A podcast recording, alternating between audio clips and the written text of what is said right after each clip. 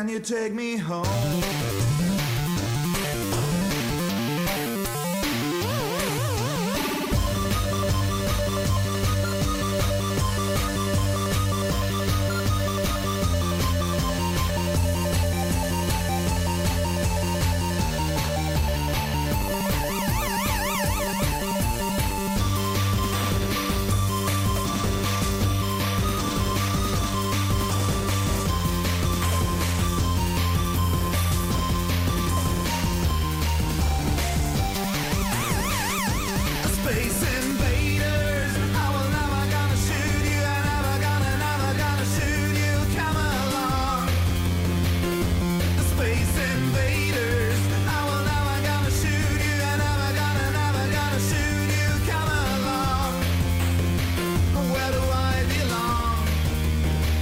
Can you take me home?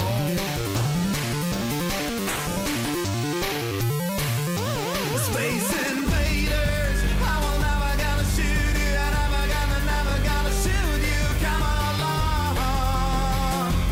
Space invaders, I will never gonna shoot you. Never gonna, never gonna shoot you. Come along. Where do I belong? Can you take me home?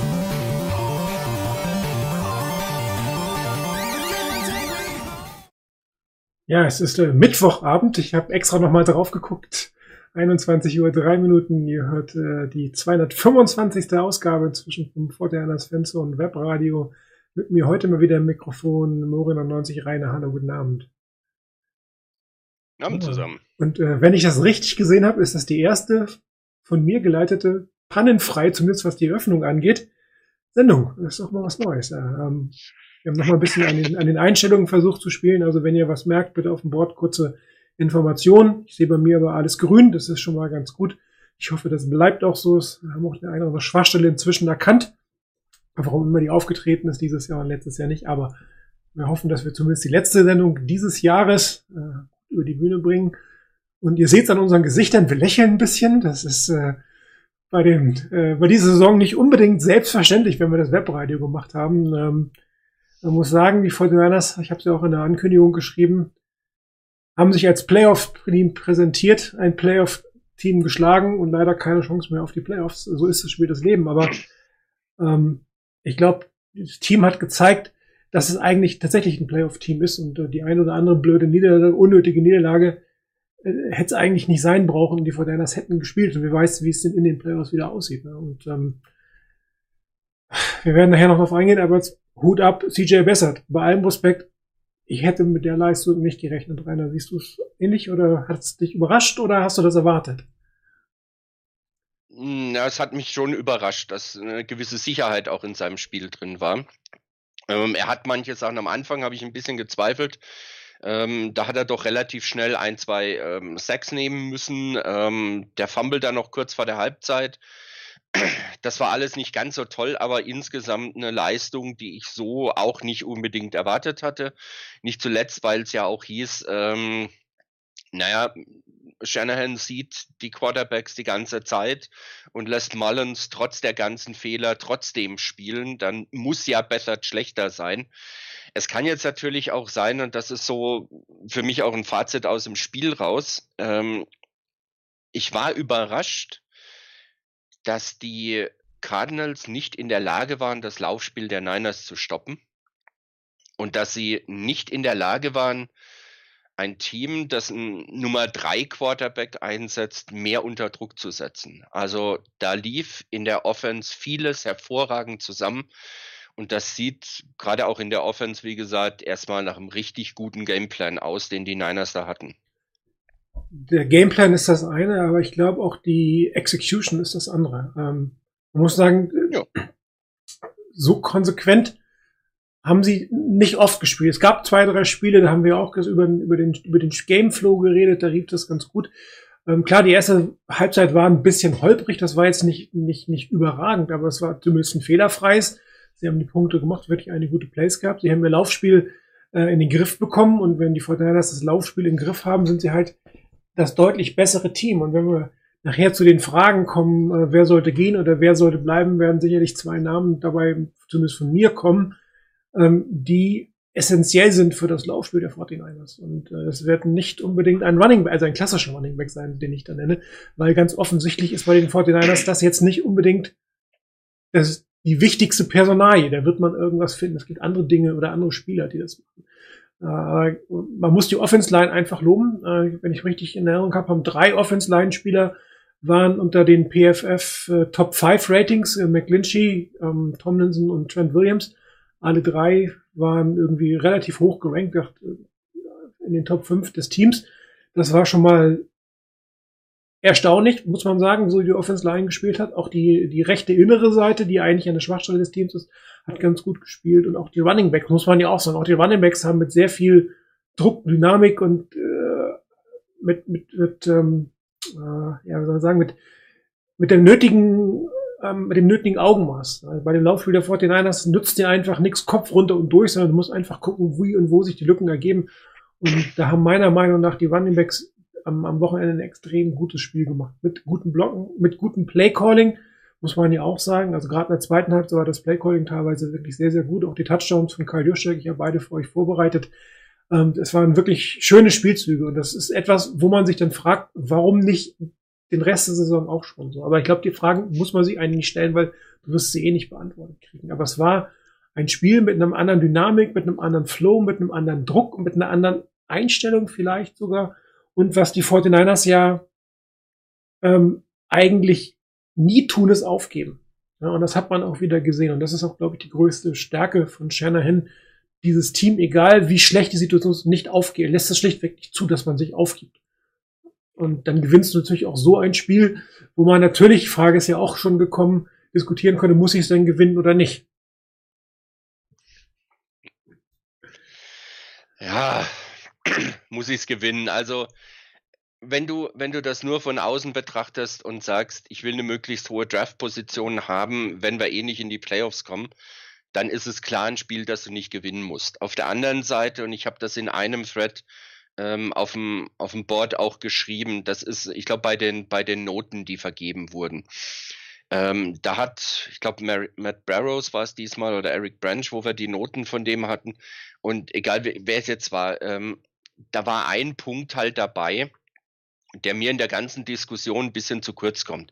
Da wird oft gesagt, naja, eine frühere Draft-Position ist besser, wenn du das langfristige Interesse des Teams, äh, des Teams im, im, im, im, im Kopf hast, also langfristig agieren willst. Und Shannon hat einen langfristigen Vertrag, von der von Lynch läuft auch noch eine ganze Weile, also von daher auf Langfristigkeit ausgerichtet. Das ist richtig. Ähm, Und dann ging es ja auch darum, schone ich Spieler, die, die fit sind, wieder fit sind oder setze ich die doch ein? Stichwort Kittel zum Beispiel.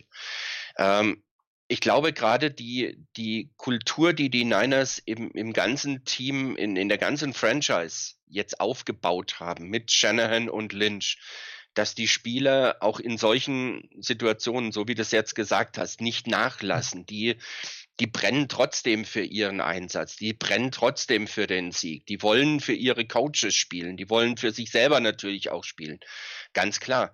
Aber die, die wollen gewinnen.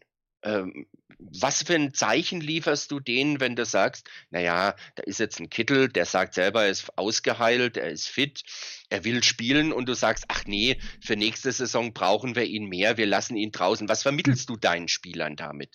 Klar, Top-Leute haben immer andere, äh, immer ein paar Sonderrechte, da ist immer ein bisschen was anders, aber trotzdem, ähm, was vermittelst du denen, wenn du da quasi mehr oder minder sagst, na ja, wir gucken, dass wir mit dem zweiten oder dritten oder vierten Garde spielen, damit wir das Spiel verlieren am Schluss, um eine bessere Draft-Position zu haben. Nee, ich glaube, die Niners gehen hier einen anderen Weg. Sie zeigen ihren Spielern, wir wollen hier gewinnen. Wir wollen eine Gewinnerkultur aufbauen. Das ist etwas, was, was man teilweise guck dir es an, im Fußball sieht, bei, bei Bayern München, das siehst du im Handball beim THW Kiel oder hast gesehen, wer es jetzt geguckt hat, gestern vorgestern Champions League Final vor, die haben mittlerweile auch wieder so eine, nicht eine Kultur, aber so eine, so eine, eine Arroganz in ihrem Auftreten. Die gehen raus und sagen, so, und jetzt guckt mal, ob ihr uns geschlagen mhm. bekommt. Wir geben nicht klein bei. Und ich glaube, das ist etwas, was für das Team auch langfristig betrachtet unglaublich wichtig ist, dass du Spieler hast, die für diese Coaches spielen wollen und die sich einsetzen wollen, die alles geben wollen, weil sie auch wissen, die Coaches wollen auch gewinnen. Wir wollen gewinnen, die Coaches wollen gewinnen. Und ob du jetzt im Draft, klar, ob du jetzt an, an 10 draftest, ich glaube, das ist die beste Position, die mhm. die Niners noch kriegen können, die früheste, habe ich gerade heute irgendwo ja, gelesen, so. zwischen 10 und 16 irgendwo werden sie landen. Ja, aber den Coaches geht's da nicht drum, um die Position im Draft. Muss am Schluss gucken, was kommt raus und dann macht man das Bestmögliche draus. Ähm, von daher, nur darum geht's. Und diese Kultur, die die Niners da entwickelt haben unter Shanahan und Lynch, ist etwas, was, was über die Saison auch hinausstrahlt. Und was, glaube ich, für jeden Spieler was ganz, ganz Wichtiges ist, dass du das vorgelebt bekommst, eine Kultur des Gewinnwollens nicht abschenken, nicht, nicht nachlassen, sondern ich will jedes Spiel gewinnen. Ich gehe in kein Spiel rein nach dem Motto, ha, möglichst die Niederlage in Grenzen halten oder ja, wenn wir verlieren, ist nicht so schlimm, sondern ich will jedes Spiel gewinnen. Und das ist etwas, das musst du vorleben, das wird vorgelebt und da ziehen die Spieler mit und die Niners haben Spieler, die das genauso sehen und die das genauso mitmachen wollen. Die 49ers haben auch eigentlich nicht mehr die Notwendigkeit, ähm, jetzt auf Teufel komm raus, ähm, hochzuwerfen. Ich meine, das kommt dazu. Ähm, am Anfang, ja. äh, damals der, die, der, ich weiß gar nicht, diese irgendeine Saison ein wirklich sinnfreier Sieg, wo man sich in so, da hätte ich gesagt, das ist, das ist Schwachsinn da zu gewinnen. Aber in dieser Saison, wo man eigentlich wirklich, man ist ein gutes Team und man will zeigen, dass man ein gutes Team ist, war ein Divisionsrivale. Ähm, man kommt sowieso nicht in die Top 5, muss man ja auch sagen. Egal, ob man das jetzt gewonnen hätte oder nicht, in die Top 5 kommst du eh nicht mehr. Und ähm, Dazu kommt, ich habe noch einen Bericht gelesen, dass Shanahan im Zweifel noch nicht mal gelesen hat oder gescoutet hat, ob überhaupt einer der Quarterbacks, die jetzt rauskommen, für ihn geeignet wären in früher Draft. Also es gibt auch eigentlich keinen Grund zu sagen, ich brauche einen hohen Draftpick für einen Quarterback. Das ist wo an, die, bei den Jets ist das anders und bei den Jaguars ist das anders. Die wissen, dass die einen Quarterback brauchen und du wirst immer Quarterbacks in der Draft finden. Ein oder zwei, die du da oben draften kannst. Es ist jedes Jahr so und im Zweifel gibt es sogar ein paar mehr. Und, und ähm, da, äh, aber selbst die Jets haben ja am Ende äh, sich nicht mehr auf ihre Nummer First Overall konzentriert, sondern haben gekämpft und haben gewonnen. Zweimal sozusagen jetzt und haben quasi auch, auch klar gemacht, dass Jacksonville, auch das heißt wieder, ähm, das geht jetzt gar nicht um, ich will Trevor Lawrence, sondern ich will tatsächlich eine gewisse ähm, Kultur, wie du es gesagt hast. Die Spieler wollen gewinnen, die wollen was zeigen, die Coaches wollen was zeigen. Adam Gase auch wenn er seinen Job loswerden will, will sicherlich nicht 0 zu 16 gehen. Das wäre überhaupt nicht in seinem Interesse gewesen. Er würde nochmal einen neuen Job haben bei Gelegenheit. Auch das geht eigentlich nicht. Und äh, bei den 49ers wird die, die, die Quarterback-Diskussion logischerweise eine sehr interessante in dieser Saison werden. Und äh, wir können nachher auch gerne äh, nochmal drauf, oder nicht können, wir werden nachher nochmal drauf eingehen. Aber da jetzt auf eine Draft-Position zu spielen für irgendeinen Quarterback, den du vielleicht zwischen fünf und zehn draftest, das ist völliger Bullshit. Und die 49ers werden auch dementsprechend das letzte Saisonspiel gegen die Seahawks mit voller Kraft gegen den, gegen den Erzfeind spielen. Auch das wird, da wird den, den, den Seahawks wird nichts geschenkt werden. Definitiv nicht. Und äh, auch, das ist auch Prinzip, das Team ist im Prinzip gut genug. Klar, es hat Lücken und es, äh, es gibt ein Problem mit der Menge der Spieler nächstes Jahr und äh, viele Draft-Picks wären nicht schlecht. Also selbst wenn du so hoch draftest und den nicht nimmst oder für andere Picks, wäre für die 49ers aus Teambuilding-Sicht sicherlich nicht verkehrt gewesen. Aber der Talentlevel, man sieht das jetzt hier auch teilweise wird mit dem dritten oder vierten auf einer Position gespielt und trotzdem spielt man mit. Also der Talentlevel ist nicht vergleichbar mit dem, was wir ähm, am Anfang der Ära oder zwischen, zwischen Jim Harbaugh und äh, Shanahan gesehen haben. Und äh, dem, dementsprechend kannst du, brauchst du das auch gar nicht unbedingt darauf jetzt zu spielen. Ja, Es ist, ich dachte, es ist eine andere Situation, wenn du ein gutes Roster schon hast, wo du wirklich Schlüsselspieler drin hast, als wenn du wirklich niemanden hast und wie Shanahan damals irgendwie doch eher eine zweite Garde als die Top-Spieler zu präsentieren mit einem Garçon, mit einem ähm, Paulsen war damals dabei und Oh, ja. Heuer und so, ja, ist alles ein Plan B gewesen. Und das waren quasi die Spieler, die man präsentieren musste als die Zukunft, weil die waren immer noch besser als das, was da war. Das darf man einfach nicht, das darf man einfach nicht vergessen. Ja. Ja, es waren ähm, gerade auch, was du gesagt hast. Klar ist natürlich das Thema, was machst du auf, auf der Quarterback-Position? Wir werden später sicherlich noch genauer drauf kommen, wenn wir von dem, von dem eigentlichen Spiel weg sind. Ähm, aber die Niners haben jetzt nicht, wie du es genau gesagt hast, die Niners haben jetzt nicht das Team, das zum Beispiel die Jets im Moment haben oder die Jaguars im Moment haben, sondern ähm, die Niners haben, haben ein, ein Team, das Ergänzungen braucht. Du brauchst nicht ein Team neu aufbauen, wo du vielleicht drei, vier Spieler hast, wo du sagst, naja, die behalten wir, das sind unsere Korsettstangen, sondern da ist ja eine ganze Menge mehr da. Und jetzt guck mal, wer ist verletzt, wer, wer kommt zurück, wer ist noch da. Klar gibt's Positionen, wo du mehr machen musst, unter Umständen viel machen musst, aber das ist nochmal ein anderes Thema. Ähm, ich fand, um vielleicht nochmal zum Spiel gegen die Cardinals zurückzukommen, mir sind ein paar Sachen in dem Spiel aufgefallen, was auch ein Stück weit zeigt, dass dieses Team trotz der ganzen Ausfälle sich nicht äh, irgendwie aufgegeben hat an der Stelle. Was mir aufgefallen ist, ich habe mir das Spiel heute noch zweimal in dieser 40-Minuten-Fassung angeguckt. Äh, ich kann mich, obwohl ich es jetzt zweimal angeguckt habe, an keinen einzigen wirklich kapital verpassten Tackle erinnern.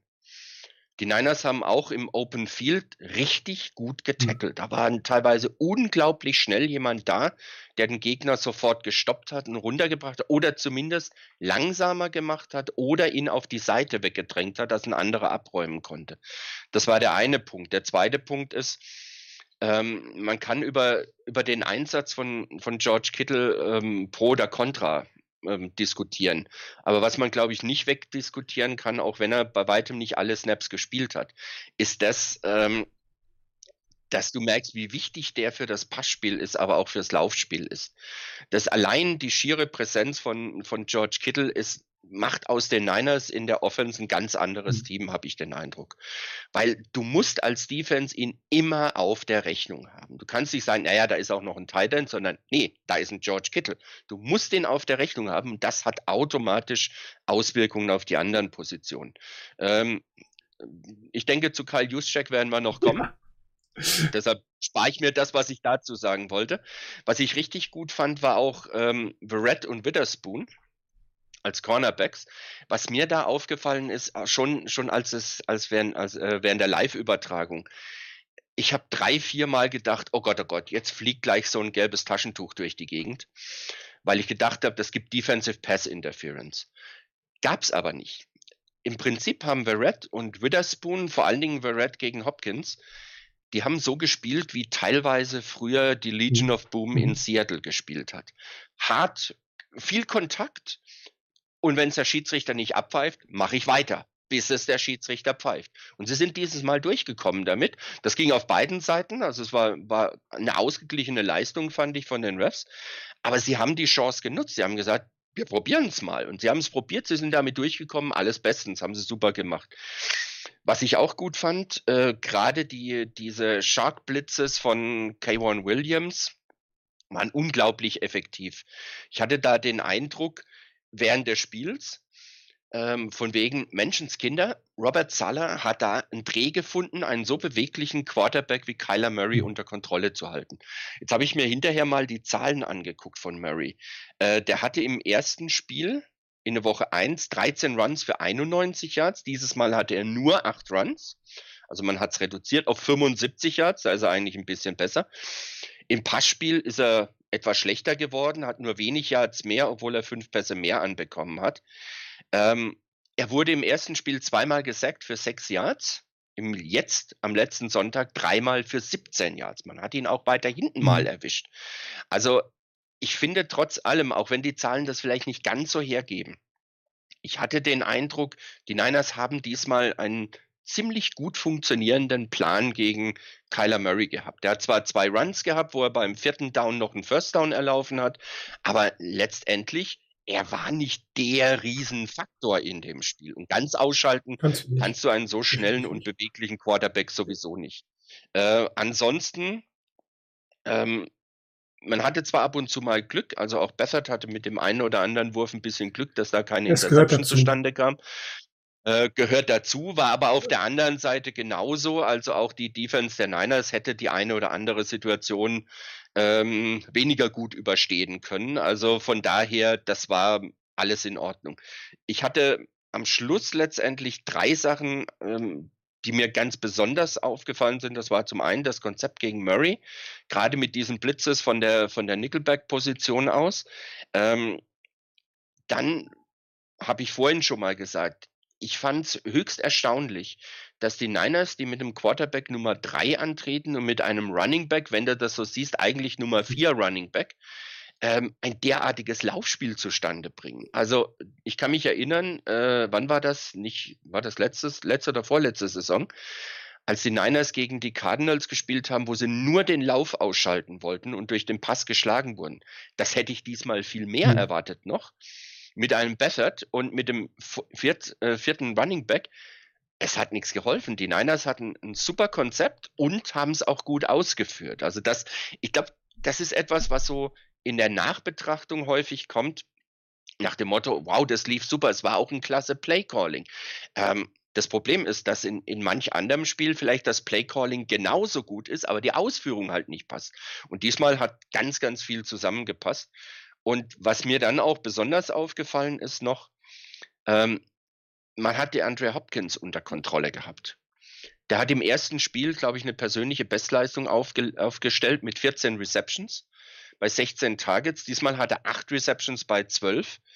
Äh, Im ersten Spiel hat er zwar genau wie im zweiten keinen Touchdown gehabt, aber 151 Yards erfangen. Diesmal waren es 48 Yards. Und der längste für 9 Yards. Also den hat man komplett unter Kontrolle gehabt. Da hat man ein richtig gutes Konzept Und gehabt. den wichtigsten am Ende hat er Und- nicht gemacht. Oder konnte er nicht machen, Richtig, genau. weil er einfach Genau. gut verteidigt Genau. war. Aber da war, ein, da war ein sehr gutes Konzept verbunden damit, dass ein Jason Verrett richtig, richtig gut gespielt hat.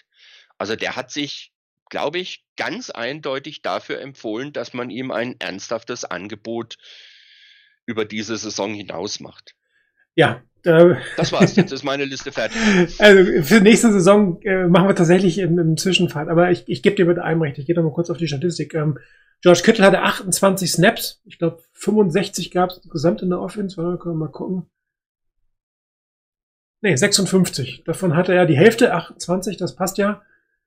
Und ähm, die Statistik, Statistik da.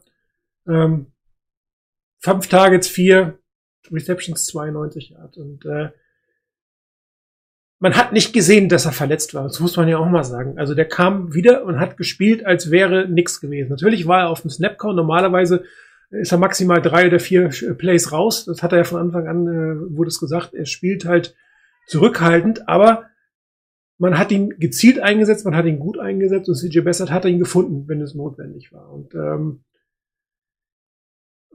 es gibt halt quasi diese Achse Kittel, Ayuk, Samuel, das ist das der Talentlevel, das Talentlevel, oder? Das Talentlevel ähm, ist einfach ein anderes. Ja? Und ähm, er gehört dazu und er hat es definitiv gezeigt. Und ich, er macht jeden Quarterback auch besser, das muss man ja auch. Er macht es den Quarterbacks einfach einfacher. weil er ein gutes Target ist, weil er die meisten Bälle auch kriegt, selbst wenn sie nicht gut sind, weil er Double Coverage zieht und andere frei macht. Er ist der Traum eines, eines jeden Quarterbacks, vor allen Dingen eines Backup-Quarterbacks, der sich auf verschiedene Weise auf ihn verlassen kann. Das ist wirklich, wirklich echt gut. Dazu ist CJ Besser selber gelaufen. Man hat ihn ein paar Mal äh, einen, ähm, jetzt habe ich schon den Namen von dem Play vergessen. Wir haben das Read Option. Echt. Wir haben das so lange nicht mehr besprochen. man, hat, man hat ihn tatsächlich wieder rausgeholt. Äh, auch das hat natürlich wieder für Verwirrung bei den, bei den, bei den Cardinals gesorgt. Und Jeff Wilson Jr., ähm, der hat sich mal mindestens, nicht mindestens, der hat sich wahrscheinlich in Zweitrunden ähm, Restricted Free Agent Tender, was auch irgendwo, irgendwo zwischen dreieinhalb und vier Millionen liegen wird nächstes Jahr, gesichert, wenn die Fortnite das machen, wovon ich jetzt ausgehe. Ja, ähm, dass man quasi mit Wilson Mostert äh, und dann irgendeinem dritten Quarter, äh, dritten Running Back und einem vierten Undrafted noch ins Rennen gehen wird. Aber auch der hat in diesem Spiel quasi äh, sein Geld für nächste Saison verdient, selbst wenn es nicht bei den 49ers ist. Und äh, eine wirklich hervorragende Leistung von ihm. Äh, der Touchdown-Pass von ihm war eigentlich der gleiche wie im ersten Spiel. Ich glaube, Mostert war das da in dem Moment das gewesen, gleiche Spiel. Aber er hat wirklich gut gespielt. Er hat den Ball sicher gehalten. Man hatte nie den Eindruck, äh, dass sie gleich die Fortinanders mal wieder den Ball abgeben müssen. Er hat äh, die Löcher gut gesehen, er hat äh, mit entsprechenden ähm, Blick gespielt. Das war wirklich ein extrem gutes Spiel von ihm. Und ähm, da ist es dann auch irgendwann mal nicht mehr wichtig, ob du einen Touchdown läufst. Er hat das Team nach vorne getragen, hat die First Downs gemacht, wichtigen Yards gemacht. Und was man sagen muss, ähm, dass man in diesem Spiel gesehen hat, was leider die gesamte Saison nicht funktioniert hat, war Jarek McKinnon beim dritten als Third Down Back. Man hat zweimal gesehen, wofür man ihn damals eigentlich geholt hat. Leider ein bisschen arg spät. Und wenn er nicht zu einem Veteran-Minimum bleiben wird, dann wird er auch gehen. Für ein Veteran-Minimum wird man wahrscheinlich sogar zurückholen. Wegen dieser Qualitäten, die man da gesehen hat. Ne? Beim dritten und lang im Backfield den Ball bekommen, Spieler ausgetanzt, einmal First Down, einmal knapp vor das First Down gekommen. Das sind natürlich Qualitäten. Also das sind die Qualitäten, die du von einem Third Down Back hast. Und da hat er sie wirklich zum ersten Mal vernünftig in dieser Saison gezeigt. Und wer natürlich eigentlich der MVP des Spiels ist, ist Robert Saleh. Das muss man eindeutig sagen. Mit, mit dieser doch sehr rudimentär, also personell rudimentär besetzten Defense vergleichbar ist mit dem, was man eigentlich gedacht hat, mit dem man beginnt, war das ein extrem gutes Spiel. Und ähm, wenn es vor diesem Spiel nicht klar war, dass er Headcoach wird, nach diesem Spiel ist es definitiv klar, dass da ein neuer Headcoach in der NFL ähm, sein wird, bei wem, welchem Team auch immer meine persönliche Vermutung ist, er wird einen ähm, Richard Sherman mitnehmen. Wird sicherlich nicht so sofort in das zurückkehren und ich vermute, dass er mit Robert Saleh mitgeben wird und da die Kultur in die Defense, bei welchem Team er auch immer dann anheuern wird, äh, reinbringen wird. Und ähm, wir fangen einfach heute mal mit der Defense an, was die Play-Analysen angeht. Ich habe mir zumindest eins rausgesucht. Jetzt muss ich erst mal gucken, ob ich Rainer die Möglichkeit geben kann, das auch zu sehen.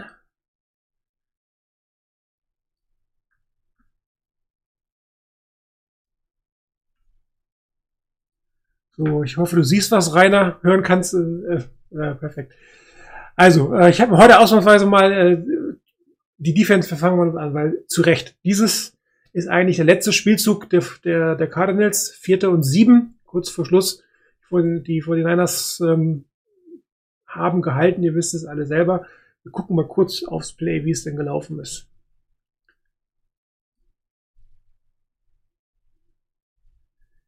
Ja, jetzt muss ich hier leider, habe ich gerade etwas aufgemacht, was ich nicht hätte aufmachen wollen.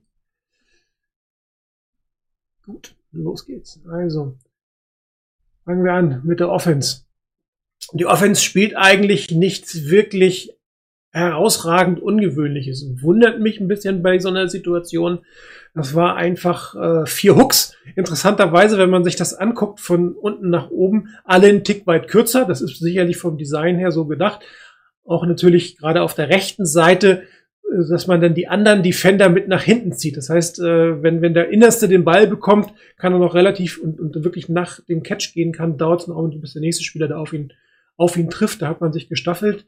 Der Running Back guckt erst, ob er blocken muss oder nicht, läuft dann die kleine Wheel-Route. Ähm, interessant ist, ähm, ich habe extra eingezeichnet, weil das der Schlüssel zum Spiel. Ich weiß nicht, ob das geplant war, das kann man natürlich sagen oder nicht. Der Left, äh, der Left Tackle der Cardinals geht auf seinen End drauf zu. Also der macht einen Schritt nach vorne, während alle vier anderen nach hinten geht und so eine und, und die die Pocket aufbauen. Ich wie gesagt, ich weiß nicht, ob das Absicht war oder nicht, aber dieser Move hat es nachher Alex Barrett ähm, erlaubt, den entscheidenden Hit zu machen, weswegen ähm, der Pass von Kyler Murray nicht wirklich ankommt. Die 49ers haben dagegen eigentlich up,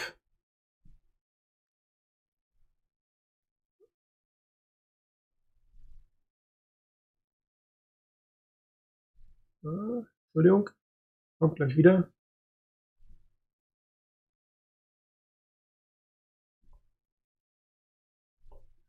Die 49ers haben dagegen eine Man-Coverage plus zwei tiefe Safety, ihre klassische Formation und ein Viermann-Rush. Auch das sicherlich ähm, insofern bemerkenswert, weil ähm, die Jets vor zwei Wochen gegen die Raiders in dieser Situation einen All-Out-Blitz, das heißt ein All-Out, also Man-to-Man und ansonsten geblitzt haben. Die 49ers selber haben sich dann eher dafür entschieden, mit zwei tiefen Safeties zu spielen, dann Man-to-Man und den Pass-Rush zu machen. Der Pass-Rush der 49ers ist eigentlich relativ straightforward. Äh, auf der linken Seite ganz normaler ähm, Rush auf den Quarterback. Auf der rechten Seite auch. Und die beiden inneren äh, Linemen werden einen Stunt spielen. Und dieser Stunt wird dazu führen, dass äh, Alex Barrett in der Lücke, über die ich eben gerade geredet habe, äh, durchkommen wird. Gehen wir mal ein Stück weiter. Das ist das Play. Ich halte es hier mal an. Man sieht es jetzt, ähm, dass Alex Barrett schon durch ist und zwar hinter dem Left Tackle und äh, dem vor dem Right Guard. Durch diesen Move, also von den beiden 49 Defenders und den Schritt nach vorne von dem Left Tackle kommt Alex Barrett eigentlich durch und hittet hier ähm, Kyler Murray. Vielleicht kann ich ein Stück zurückgehen. Jetzt, ist, jetzt sieht man, dass Kyler Murray die Wurfbewegung eigentlich ansetzt. Ähm, er wir, wartet relativ lange. Warum, weiß ich nicht. Ähm, die, die Route war völlig klar. Das war ein, ein 12 Yard oder 10 Yard Hook von DeAndre Hopkins. Den hätte er eigentlich werfen können, bevor Hopkins ähm, den, den Cut macht, weil alle anderen waren sowieso gekümmert. Das war eigentlich seine einzige Anschlussstation. Sieht man auch, sein Kopf geht nur in die Richtung. Alex Barrett kommt dann allerdings und verhindert quasi, dass, dass Kyler Murray den Wurf vernünftig machen kann. Ja, gucken wir es gleich nochmal von hinten an. Eigentlich von der Route her durchaus ein potenzielles First Down, aber durch den Druck und durch das ähm, Verhindern eines einer klaren Wurfbewegung, hier kommt Barry durch und äh, behindert Kyler Murray eigentlich im Wurf. Das heißt, er dreht, er muss sich eigentlich wegdrehen, dem Hit ausweichen, äh, setzt den Hit an und dann kommt der Pass natürlich deutlich unpräzise an. Und die 49ers selber haben hier, ähm, so Rainer, jetzt hört man dich auch wieder, haben hier ähm, am Ende des Tages extrem gut gehalten. Und ähm, man muss auch in solchen Situationen natürlich ein bisschen, bisschen Glück haben, völlig klar, das, das, das gehört dazu.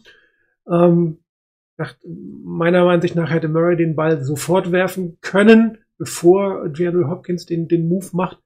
Er hat es halt nicht gemacht und äh, es war eine wirklich schöne Leistung von der Defensive Line, die da mit 4 gegen 5 ausreichend Druck gemacht hat. Und ähm, auch das haben wir jetzt, obwohl doch in der Defense haben wir das eigentlich relativ konsequent gesehen, dass gut gespielt wurde. Aber diese Situation, man hatte auch die, die Reaktion an der Seitenlinie gesehen. Äh, Das Team wollte gewinnen und es wollte kämpfen und hat es auch meiner Meinung nach verdient gewonnen. Und es war ein schönes Play. Eins von vielen schönen Play in der Defense. Ich habe nur dieses eine gemacht, äh, sonst kriegen wir irgendwann doch nochmal Probleme mit der NFL über die vielen Dinge, die wir hier zeigen. Wir haben schon kleine erhobene Zeigefinger von YouTube bekommen. Wir machen es trotzdem so lange, bis sie uns tatsächlich das verbieten, das zu machen. Äh, ja, aber Robert Saleh, ähm, extrem gute Leistung, gut gecallt. Man muss aber auch sagen, die Spieler haben extrem gut gespielt. Also durch die Bank weg. Mir ist jetzt niemand aufgefallen, den ich als Schwachstelle in dem Moment hätte einordnen können. Ich weiß nicht, wie du es siehst. Nee, also definitiv eine Schwachstelle habe ich da auch nicht gesehen. Es waren ein paar Spieler, die ein Stück weit hervorgestochen haben. Äh, für mich Verrett und Witherspoon definitiv. Ähm, ich fand, dass auch ein Tavarius Moore auf Safety ein ganz, starke, äh, ganz starkes Match geliefert hat. Ähm, wer mir auch aufgefallen ist, ist vor allen Dingen wegen der Blitzes, aber nicht nur deswegen K1 Williams äh, der dann auch zum Sack durchkam und einmal ähm, den Running Back, glaube ich, war so stoppen konnte, auf die Seite abdrängen konnte, dass DJ Jones reingrätschen konnte und damit Tackle for Loss ähm, agieren konnte.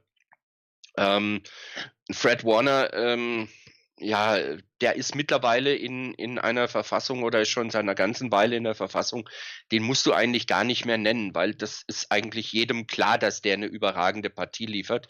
Er wurde ja auch diese Woche zum NFC Defensive Player of the Week, äh, ist damit erst der, glaube ich, der zweite Linebacker der Niners, der das geschafft hat nach Patrick Willis. Und wenn man jetzt überlegt, Patrick Willis hat seine Karriere schon beendet und ähm, Fred Warner ist letztendlich eher noch am Anfang seiner Karriere, wie wir alle hoffen und hoffentlich bei den Niners. Ähm, wobei das wird auch nicht einfach, den weiter zu verpflichten. Also da habe ich jetzt auch schon gehört von wegen, naja, am Schluss läuft das vielleicht auf 18 bis 20 Millionen im Jahr raus. Äh, ich glaube, Bobby Wagner ist im Moment der teuerste pro Jahr gerechnet mit 18,5. Äh, in der Größenordnung wird das dann drauf hinauslaufen. Gott sei Dank Also erst da- 22. Das wird noch spannend. ja, ja. Also das ist schon noch, der kann schon noch, wenn er, wenn er halbwegs gesund bleibt, noch äh, zwei oder drei gute Verträge bekommen. Also der wird der teuerste Inside-Linebacker den werden. Definitiv. Zumindest Ja. in dem Moment, wo er Den, unterschreibt. Äh, den brauchst, ja, den brauchst du eigentlich, äh, eigentlich gar nicht mehr erwähnen im Moment, weil jeder weiß, wie gut er ist Äh. und den, den, den aufzuzählen, das ist so etwas nach dem Motto, ja, okay, und wer noch? ähm, weil er nicht immer wieder raussticht. Also da haben die Niners im Draft einen, riesen Fang gemacht. Ich fand allerdings auch, und das ist auch was, was gut ist, äh, ein Dre Greenlaw richtig gut, der wieder mal, finde ich, gezeigt hat, wie wahnsinnig schnell er sein kann. Gerade auch in der Seitenbewegung, um da einen Spieler, der durchbricht, den vielleicht noch abzufangen oder, oder eine Lücke zu einem zu schließen. Ähm, da haben die Niners schon zwei richtig gute junge Linebacker. Und alle anderen haben ihren Job gemacht und die haben den richtig gut gemacht. Selbst, aber selbst El Shair, den ich, Ausfall war keiner dabei. selbst El Shair, den ich eine Zeit lang, ähm, also gerade als äh, der Trade von Alexander kam, ja, jetzt muss man sozusagen mit Al Shair spielen. Auch der hat sich in den letzten Wochen gemacht, muss man sagen, hat sich wirklich reingefunden. Da muss man, dann, nachdem ich ihn echt kritisiert habe, muss man sagen, auch hier Hut ab. Er hat zwar nur ein Viertel der Snaps bekommen, das ist nun mal der, Defense der 49ers so, aber er ist jetzt kein Wackelpunkt, also kein, kein, kein Angriffspunkt mehr, wie er es vor ein paar Wochen Ja. noch war. Ja, also auch da, das ist natürlich auch etwas, was dann wieder, haben wir ja auch schon häufig gesagt, ähm, wenn, wenn deine Top-Spieler ausfallen, du musst auf die Backups zurückgreifen, ähm, die bekommen natürlich Spielzeit und können lernen daraus. Und daraus, davon kannst du wieder dann in der, in der nächsten Saison profitieren. Dass du vielleicht häufiger wechseln kannst, dass du ähm, einen guten Mann hinten dran hast, wo du vielleicht auch irgendwann mal sagen kannst, okay, wir haben einen teureren Spieler, den, oder wir brauchen gar keinen teuren Free Agent holen, wir haben einen jungen, guten Spieler hinten dran. Ähm, das ist so die Hoffnung, dass die Niners darauf auch aufbauen können. Also die Defense, muss man sagen, überrascht mich auf jeden Fall. Ich meine, wenn man sich überlegt, wer fehlt, wer getradet wurde mit Alexander, da fallen wirklich Schlüsselspieler. Solomon Thomas ist jetzt nicht der wahnsinnig tolle Spieler, aber trotzdem hat man auf ihn natürlich gesetzt. Javon Kindler hat die Saison, oh Quatsch, hat das, das Spiel auch ausgesetzt. Das heißt, hier fehlte auch der Nummer 1 Pick auf der Position. Ähm, Street ein super Spiel gemacht, in, in, äh, muss man auch sagen. Ähm, gut, gut übersetzt. Auch, auch wirklich wichtig, dass eine Defense-Line-Rotation da ist. Auch das werden die 49ers nächstes Jahr sicherlich versuchen beizubehalten.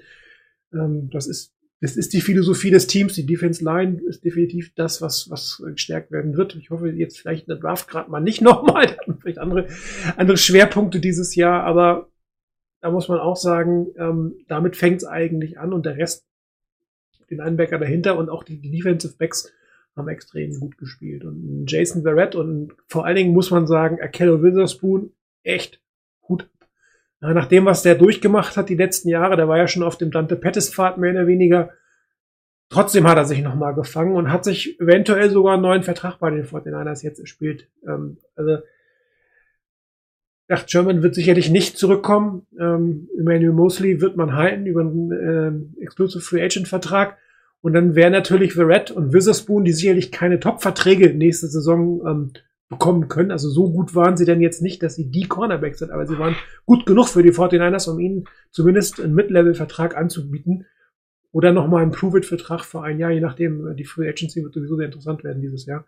Und ähm, das sind Spieler, die wirklich auch um ihre Position gespielt haben. Muss man ja klar, klar und klar sagen. Um einen neuen Vertrag, bei welchem Team auch immer. Und sie haben es gezeigt, sie haben gezeigt, dass sie es können. Man kann sagen, warum habt ihr es nicht die letzten Wochen auch konsequent gemacht? Wobei die Defense es nicht war. Gut, die Defensive Backs vielleicht hin und wieder schon, muss man ja auch wieder sagen.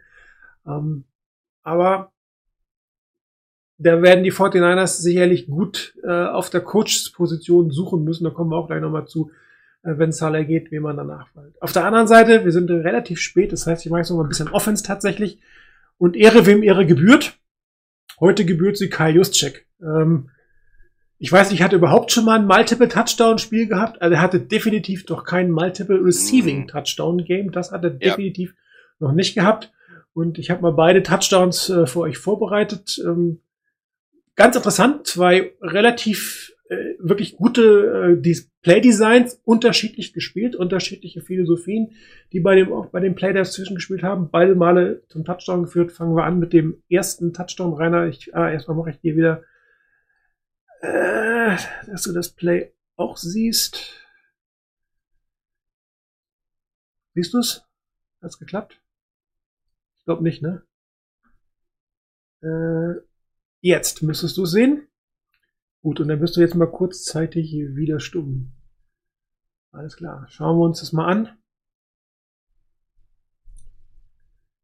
Und ja, das ist eine äh, Goal-to-Go-Situation. Oh, jetzt hat er, jetzt hat er mich hier ein bisschen überrascht. Wollte noch gar nicht anfangen.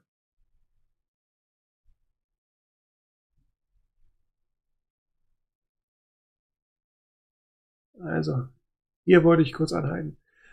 Die 49ers spielen hier ein, ein oder haben ein, eine Routenkombination gewählt, die eindeutig dafür da ist, dass Kyle Juszczyk auf der linken Seite frei ist. Ähm, sind im Prinzip ähm, viel Bewegung in der Mitte. Man sieht es ja ähm, auf der rechten Seite Ross Valley äh, beschäftigt sein Safety oder seine Seite, geht auch wirklich nicht viel nach links, sondern eigentlich eher mehr geradeaus, um die Verteidiger da zu halten. Brandon Ayuk geht nachher in die Mitte. Interessanterweise ist der auch komplett frei, den hat nachher keiner, aber er war halt kein First Read, macht ja auch keinen Sinn. Er hat aber natürlich, war seine Aufgabe eher dort die Linebacker oder auch ein Safety zu halten und äh, auf der linken Seite ist es, glaube ich, ähm, Richie James.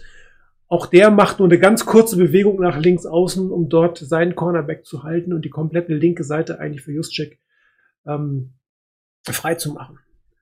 Was stellen die Cardinals da was stellen die Cardinals dagegen?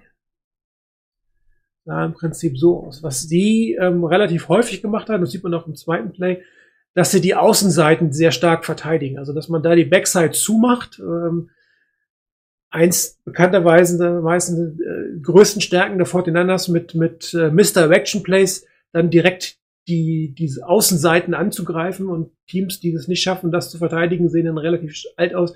Die Cardinals haben sehr stark diese Seite überladen.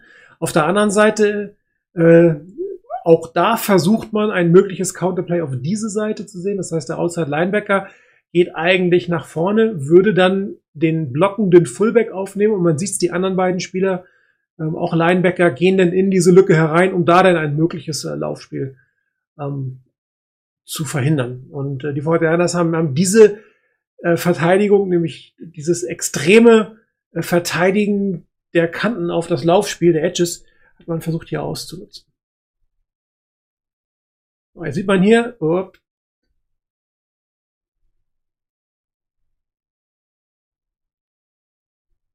hier halte ich es mal an.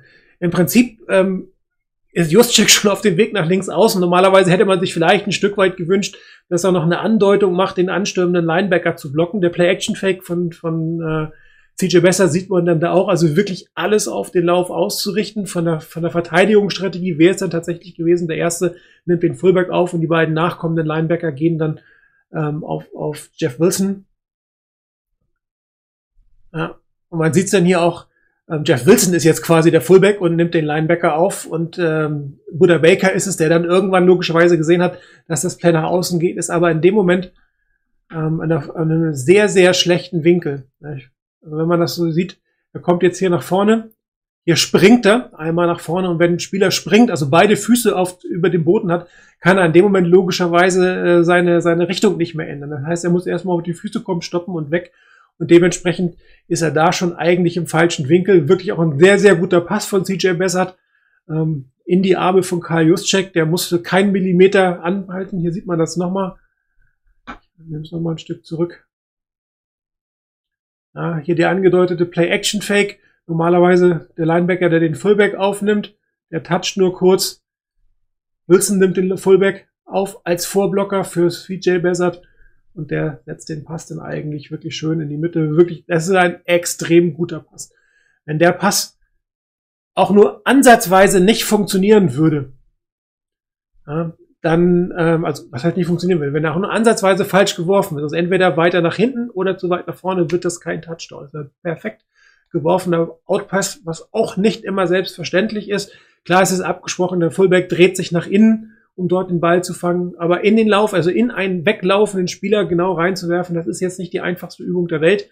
Sieht man ja noch immer wieder. Ähm, Outpässe gibt viele Quarterbacks, die damit relativ viele Probleme haben, weil das auch echt ein schwieriger Pass ist. Aber hier muss man sagen, äh, Hut ab, CJ Bessert sieht einfach, ehrlich gesagt, es sieht auch einfacher aus, als es eigentlich am Ende des Tages ist, muss man fairerweise sagen. Ja? Also hat mir extrem gut gefallen und da diese Überaggressivität, was war auch klar ist, dieses Laufspiel, wir haben drüber gesprochen, die Fortinanders extrem gut gelaufen, auch mit ihren klassischen Plays, eher ähm, outside der Tidance oder vielleicht auch Richtung der Außenlinie, also eher so ein Highschool-Football. Ich habe das ja auch mal gesagt, das ist Shanahans Philosophie, die Spieler nach außen zu bringen und dort mit dem Speed äh, zu gewinnen.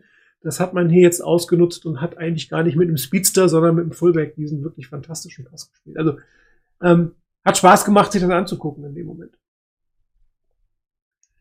Ja, definitiv. Also war ein schöner Play-Call, äh, war ein schön designtes Play, was auch ähm, die, die Tendenzen der Defense gegen, die, gegen diese Offense-Formation der Niners ähm, berücksichtigt hat und dann eben für die eigenen Zwecke genutzt hat, indem man da eben was anderes macht und eben Juszczyk da rausspielt, ähm, hat halt auch gezeigt, wie, wie wichtig ein Kyle Juszczyk ist. Äh, und zwar nicht nur als Blocker, da ist er natürlich immens wichtig, weil das extrem selten ist, dass er wirklich äh, einen Block Mhm. verpasst. Ich glaube, letzten, ich glaube jetzt nicht gegen die Cardinals, sondern im Spiel davor war mal Ja. einer, den er wirklich Ja, ja. kapital verpasst hat. Der war echt übel, aber, Aber der fällt dann, der fällt richtig Ja. auf. Weil das passiert ihm normalerweise nicht. Ne? Also bei anderen hast du das, naja, da mal dies, mal das nicht perfekt, aber das macht Juszczyk eigentlich nicht und deshalb, er hat gezeigt, wie wichtig der sein kann. Ähm, und dass er, er wurde ja angekündigt als Offensive Weapon. Ähm, was mir noch ein bisschen fehlt, ist der, der Touchdown Run. Äh, nicht nur als per Pass, aber mir letztendlich egal, wie er seine Touchdowns macht. Ähm, war ja auch interessant, dass eine Play, als er eigentlich in Motion ist, dann zurückgeht, plötzlich als Quarterback Ja. dasteht, der war cool. direkt hinter dem Ja. Sender den Ball aufnimmt und wups nach vorne. Ähm, Ah, das- war ein schönes Play, war ein richtig schönes Play. Ja, da, ich, das wollte, ich- da wollte ich zumindest ein Standbild von machen. Das war nämlich relativ gut designt, weil die Verteidigung hat überhaupt nicht darauf reagiert. Man hat im Hintergrund aber CJ Bessert gesehen, der noch eine Bewegung gemacht hat. Also der hat quasi ein Audible gerufen von hinten. Also das sah für die anscheinend so aus, als wenn das, als wenn das noch weitergehen würde. Weil normalerweise, wenn sich ein Spieler hinter den Center spielt, müsstest du reagieren. Nicht ein einziger Cardinals-Spieler hat darauf reagiert. Und, und ich, dann habe ich mir das auf der Wiederholung angeguckt und CJ Bessert stand da und hat diese Bewegung gemacht und dann so, äh, offensichtlich kommt da noch was und dann hat er den, also war wirklich ein geiles Play, das muss man schon wirklich sagen. Und du, Das war, das war schon richtig klasse. Das hat Spaß und du hast gesagt Offensive Weapon und das ist, glaube ich, der einzige Vorwurf, den man, Kyle- den man Kyle Shanahan bisher machen kann. Er hat ihn underutilized. Also der hätte mehr kommen können, meiner Meinung nach. Also, was noch kommt, kommt. Ja, wir machen jetzt das zweite Play auch nochmal, dann haben wir es nämlich hin. Haben wir es durch. Das sollte jetzt auch wieder für dich klappen, Rainer. Siehst du was? Nein, du siehst nix. Eieieiei. Noch nicht. Jetzt aber, oder? Gut. Dann schauen wir da mal hin. Wie ich gesagt habe, ähm, auch wieder ein Outside-Pass auf Karl Juszczyk, aber ein etwas anderes Playdesign, eine etwas andere Strategie, ähm, die dahinter gesteckt hat. In diesem Fall haben die 49ers eine Fly-Sweep-Variante gewählt. Interessanterweise mit Ross Dwelly da muss man jetzt auch fragen, ähm, ob das jetzt der Weisheit letzter Schuss, aber es hat am Ende des Tages funktioniert. Das heißt, ähm, äh, Rust Rally macht diese Fly-Sweep-Bewegung nach links. Ähm, der zweite Teil, das war nicht Charlie Werner, ich weiß gar nicht, wer denn noch als Teil, wer denn als dritter Teil gespielt an dem Tag, ich weiß es gar nicht, ehrlich gesagt. War das Daniel Helm? Ich glaube, Daniel Helm geht nach vorne, ähm, nimmt da seinen, seinen Verteidiger mit und ähm, auch hier wieder die, die angedeutete Play-Action auf die, auf die rechte Seite. Und auch hier, was, was die Cardinals, äh, nee, Jordan Reed steht ganz links auf der Linie. Das ist die 81 links und rechts, es müsste, ähm, ich glaube, das war Daniel Helm, der der dritte Teil war diese Woche. Und die Cardinals, was die hier gemacht haben, sie haben Man-to-Man -Man gespielt, das sieht man nachher, weil äh, ich habe die Bewegung oben bei Buddha Baker, der geht mit Ross Valley mit bei der Fly Sweep Motion. Auch hier wieder ein starkes Outside Contain auf der Seite ähm, typische Goal-Line-Verteidigung, logischerweise, aber man sieht, dass daneben ähm, noch die Spieler sind. Das heißt, man hat gar nicht unbedingt die Mitte verteidigt, was bei vielen Power-Run-Games ist. Da stehen dann teilweise die Spieler noch in zweiter Reihe dahinter, um den Run durch die Mitte zu verteidigen. Das ist bei den Fortinanders nicht unbedingt der bevorzugte Spielzug. Das geht dann tatsächlich eher über die Aufschen- oder Counterplays. Auch hier wieder die Verteidigung sehr stark auf die Außensituation, auch auf den Play-Action-Fake, Stück weit reagierend. Und äh, da es eine Man-Coverage ist, ist der linke Verteidiger, dort wo die gestrichelte Linie bin, das ist der Verteidiger, der Karl Juszczyk verteidigen muss. Und der steht natürlich für, den, für die Route, die ich bei Karl Juszczyk eingezeichnet habe, logischerweise völlig verkehrt. Gucken wir uns das an. Hier ist die Motion. Hier auch der Fake. Man sieht es hier von Ross Dwelly, der quasi diese Bewegung so nach vorne macht, als wenn er den Ball bekommen hätte, um da zumindest nochmal zu versuchen, einen oder anderen für eine Sekunde aufzuhalten. Hier der Play-Action-Fake. Es geht so schnell hält es leider nicht an. Der kurze Play-Action-Fake in Richtung ähm, Jeff Wilson. Das heißt, auch da der Outside-Linebacker muss zumindest nochmal äh, sicher sein, dass dort nicht den Ball habt. Und man sieht schon Karl Juszczyk auf dem Weg nach außen und sein Verteidiger ist da überhaupt noch nicht auf dem Weg. Jetzt kommt er erst dahinter und dann völlig freier Pass. Dieser Pass, ehrlich gesagt, äh, war jetzt nicht so wahnsinnig schwierig. Das ist doch eine eher der einfachere Sachen, wobei auch da sieht man ja auch immer wieder ein Quarterback, wenn es ein bisschen zu einfach ist, ähm, dass der Spieler dann ähm, mehr Mühe hat, den Ball zu fangen, als es notwendig ist. Mal von hinten die Man-Coverage gegen äh, Ross Dwelly, ganze Verteidigung äh, ähm, dort noch ähm, quasi in der Vorwärtsbewegung Jetzt der Play-Action-Pass, der nicht kommt, wieder ähm, die Vorblocken von Jeff Wilson, falls dann der Safety durchkommt und der relativ einfache Pitch and Catch zum Touchdown. Wirklich sehr schön gemacht. Ja, also zwei Plays auf den Fullback, zwei unterschiedliche Strategien, äh, mit dem dieses Play ähm, vorbereitet wurde. Hat Spaß gemacht. Also das ist die Stärke von, von Kyle Shanahan. Ähm, auf der einen Seite die Teams dazu zu bringen, ähm, eine bestimmte Sache verteidigen zu müssen und dann zum richtigen Zeitpunkt etwas einzustreuen, was genau diese Verteidigungshaltung dann konterkariert und so kommt es dann zu den Touchdowns. Und ähm, ich kann es jetzt ja sagen, wenn es um die Zukunft geht, eine meiner Top-Prioritäten für die Verträge, also fünf, Top 5 Resign-Prioritäten ist definitiv Kyle Juszczyk. Sicherlich nicht zu dem Preis, was er jetzt ist. Ähm, er ist auch im letzten Jahr seines Vertrages natürlich relativ hoch. Man wird vermutlich eine ähnliche Struktur finden, dass er in den Jahren drei und vier deutlich mehr verdienen wird, als er jetzt verdienen wird. Anders wird es nicht gehen. Aber dann hat man auch vor zwei Wochen schon gehört, man will die Verträge, äh, man will mit ihm in eine Einigung kommen. Das wird es auch eine geben. Er ist essentiell für das Laufspiel der Fortinanders. Die Fortinanders sind in erster Linie ein Laufteam und der Fullback ist eine extrem wichtige Position und dieser Fullback ist besser als alle anderen Fullbacks in der Liga. Geht kein, ähm, geht kein Weg dran vorbei. Und der zweite, Trent Williams, Left Tackle, auch der hat gesagt, er wird zurückkommen. Auch der weiß um die Situation der Fortinanders. Auch hier wird es einen Backloaded-Vertrag geben, wenn es dann klappt. Aber man muss ja auch sagen, Spieler, die wissen, wie es um die Salary Cap geht und trotzdem zurückkommen wollen, die wissen auch oder sind bereit, entsprechende Verträge ähm, zu bekommen. Und die Salary Cap wird hochgehen in den Jahren 23 bis 25 und da werden dann die Spieler, die jetzt vielleicht auf den einen oder anderen äh, Dollar verzichten, das Geld am Ende des Tages bekommen. Also das sind für mich zwei Must-Resigns eigentlich, um äh, in die nächste Saison zu gehen. Kannst jetzt gerne dagegen argumentieren. äh, das fällt jetzt gerade schwer bei den Zweien, die du genannt hast. Also bei Juszczyk gehe ich voll und ganz mit. Ähm, da sehe ich auch keinen Fullback, den du statt seiner holen kannst mit, mit den Möglichkeiten, die, die Juszczyk hat. Äh, das ist das eine und Trent Williams ist ein wirklich guter Left Tackle, auch wenn er immer mal wieder kritisiert wird, weil dies oder jenes nicht optimal war. Ähm, ich bin froh, dass er da ist, auch wenn er jetzt im letzten Spiel nicht, nicht wird spielen können. Aber ähm, ich bin froh, wenn die Niners es schaffen, ihn unter Vertrag zu nehmen für die nächsten paar Jahre. Ähm, damit hätte man eine gewisse Stabilität auf der Left Tackle Position. Wenn McClinchy sich auch im, im Passblock noch mal ein bisschen fällt, dann hat, äh, fängt, dann hast du die beiden Tackle Positionen für die nächsten Jahre besetzt. Ähm, in der Interior Offensive Line, da muss sicherlich was passieren. Äh, ich glaube, dass McClinchy auch helfen könnte, wenn du ein, ein stabilen Right Guard hast. Das ist so ein bisschen eine Wackelposition bei den Niners, so, so richtig derjenige, der, der wirklich spielt und, und die Position einnimmt und wo es keine Diskussion gibt, den gibt's im Moment nicht. Auch ein Stück weit dadurch bedingt, dass die Center-Position halt bei den Niners wackelig Also wenn ist. Brunskill, Brunskill Right Guard spielen könnte, könnte es funktionieren, aber der muss halt Center spielen zurzeit. Ne? Ja, Genau, und da ist halt die Frage, was, was machst du dann auf der Center-Position?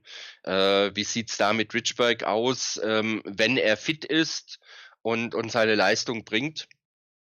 Top Center, aber das war leider auch wieder ein bisschen zu wenig der Fall. Ich habe jetzt schon gelesen, dass man Zeit, ähm, da an dem Center der Packers interessiert sein könnte, von dem der schon weiß, dass er nicht weiter verpflichtet wird.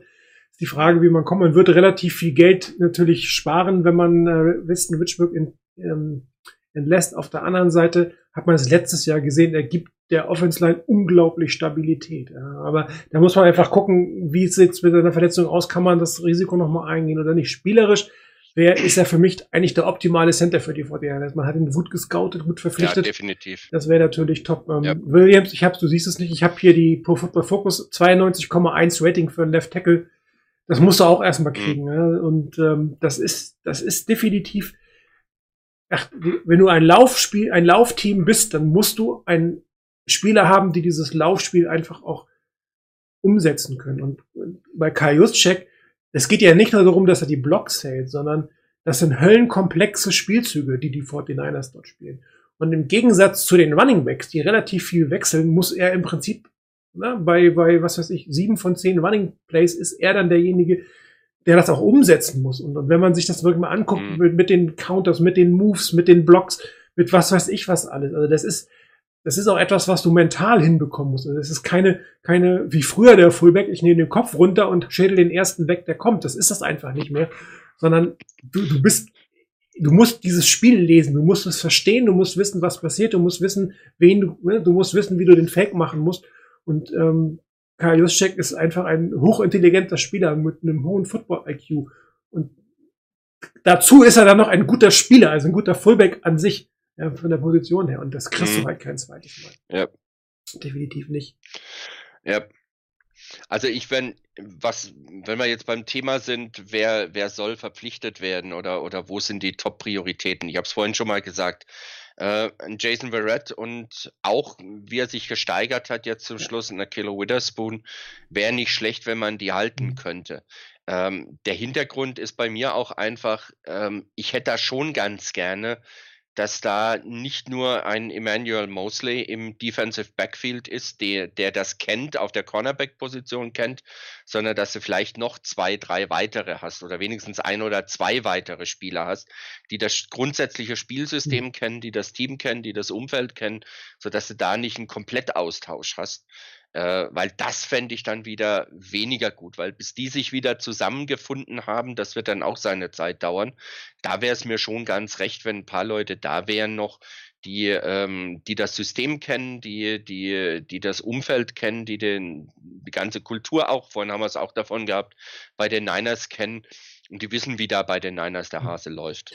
Wobei Jason Verrett ja auch wirklich jetzt das gezeigt hat, was ihn damals ausgezeichnet hat, ne, vor seiner ganzen Verletzung. Ja, klar. Also, man hat gesehen, Ja. warum er ihn verpflichtet hat, warum er eigentlich ein Top-Corner sein kann. Und ähm, ich glaube, er hat sich definitiv zumindest mal einen Mid-Level Prove-It-Vertrag verdient ähm, mit Emmanuel Mosley. Und da muss man gucken, wie man mit der dritten Position umgeht. Ähm, Witherspoon wird jetzt auch kein Top-Money bekommen. Ich meine, ich habe gesagt, diese Offseason Ja. wird anders sein, als wir es kennen. Ich kann mir im Moment noch nicht vorstellen, dass es wirklich 175 Millionen sind, dass es so tief geht, weil das einige Teams wirklich in massivste Probleme äh, bringen würde. Und äh, es würde auch eigentlich viele Free Agents sehr stark benachteiligen. Das muss man ja auch sagen, weil einfach das Geld Ja. nicht da, sie können ja nicht alle nach Jacksonville gehen. Ne, Das funktioniert einfach auch nicht.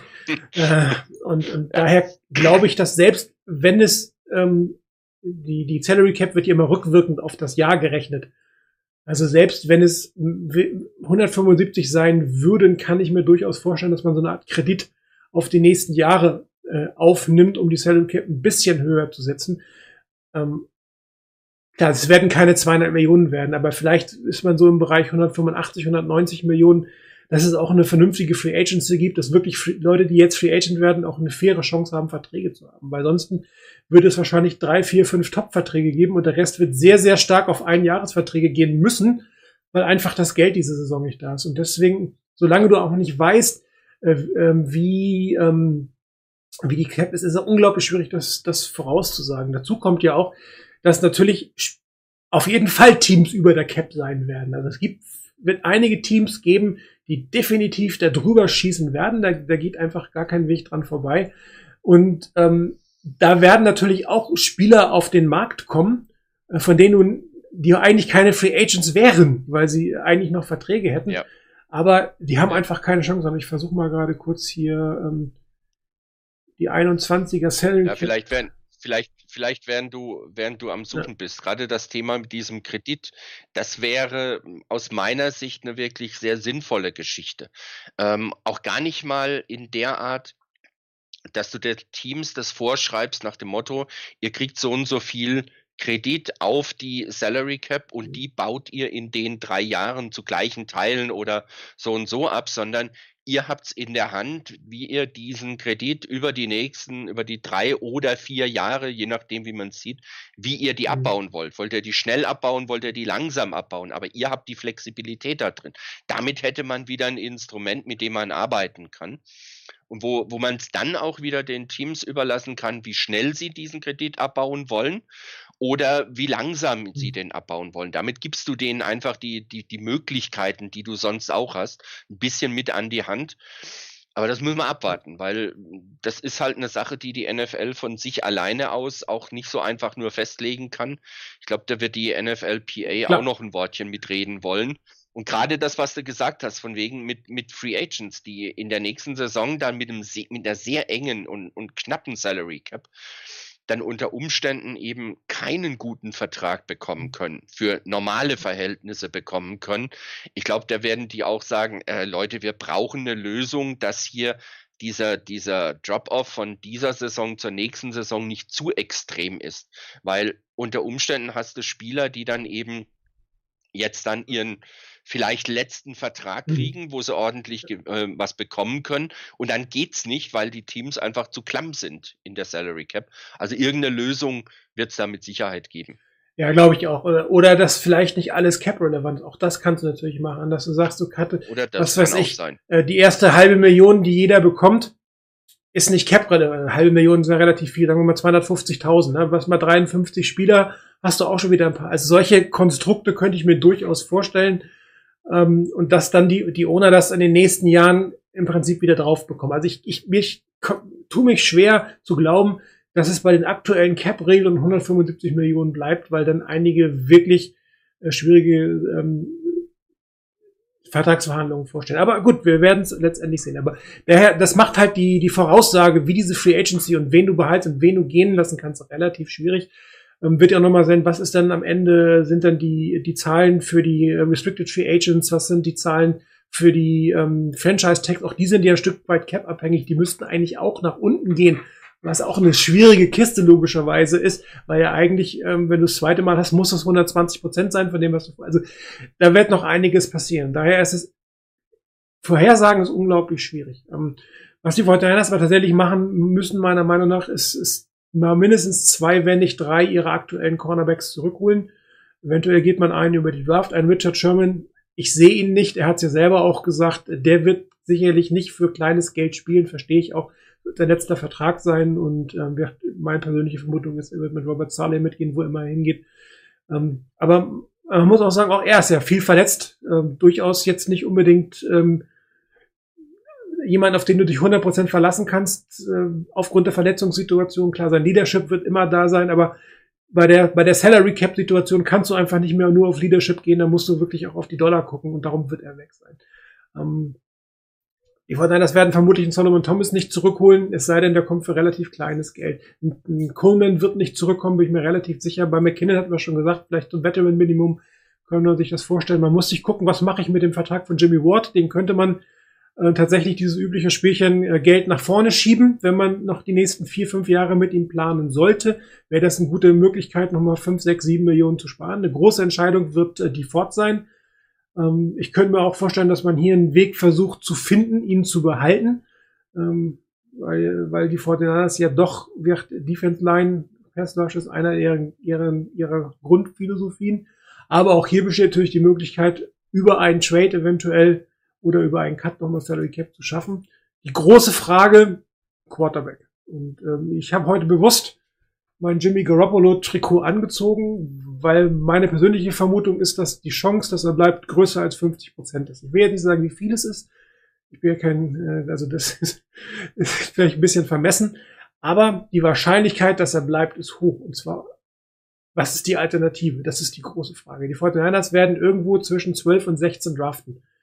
Ähm, ob sie jetzt einen großen Trade machen, das hängt halt davon ab, wie weit ein, ein Quarterback fällt, den sie wirklich mögen. Sie werden sicherlich nicht nach oben traden können. Und ich glaube auch nicht, ich verstehe das zum Beispiel nicht, warum immer wieder gesagt wird, dass die Jets traden. Warum sollten sie da raustraden? Sie werden einen der beiden besten Quarterbacks in diesem Jahrgang bekommen. Darnold ist nicht die Antwort. Warum sollten sie den Trade machen? Vor allen Dingen, damit ein neuer Headcoach kommen. Warum soll der mit dem Quarterback weitermachen? Halte ich für unrealistisch. Free Agents. Also das einzige, das einzige, das einzige, was ich mir da vorstellen könnte, wäre, ähm, dass die Jets unter Umständen ein, zwei Plätze, vielleicht drei Plätze nach unten gehen. Ähm, aber nicht zehn. Wenn sie eben jetzt sagen, äh, Zehn Plätze sicherlich nicht, aber so, so zwei, drei Plätze, das könnte ich mir durchaus vorstellen. Weil so viele Lücken wie die Jets haben, da brauchst du auch Picks. Ja. Und wenn du sagst, okay, einer der zwei Top-Quarterbacks, für mich ist auch Quarterback Nummer drei vollkommen in Ordnung.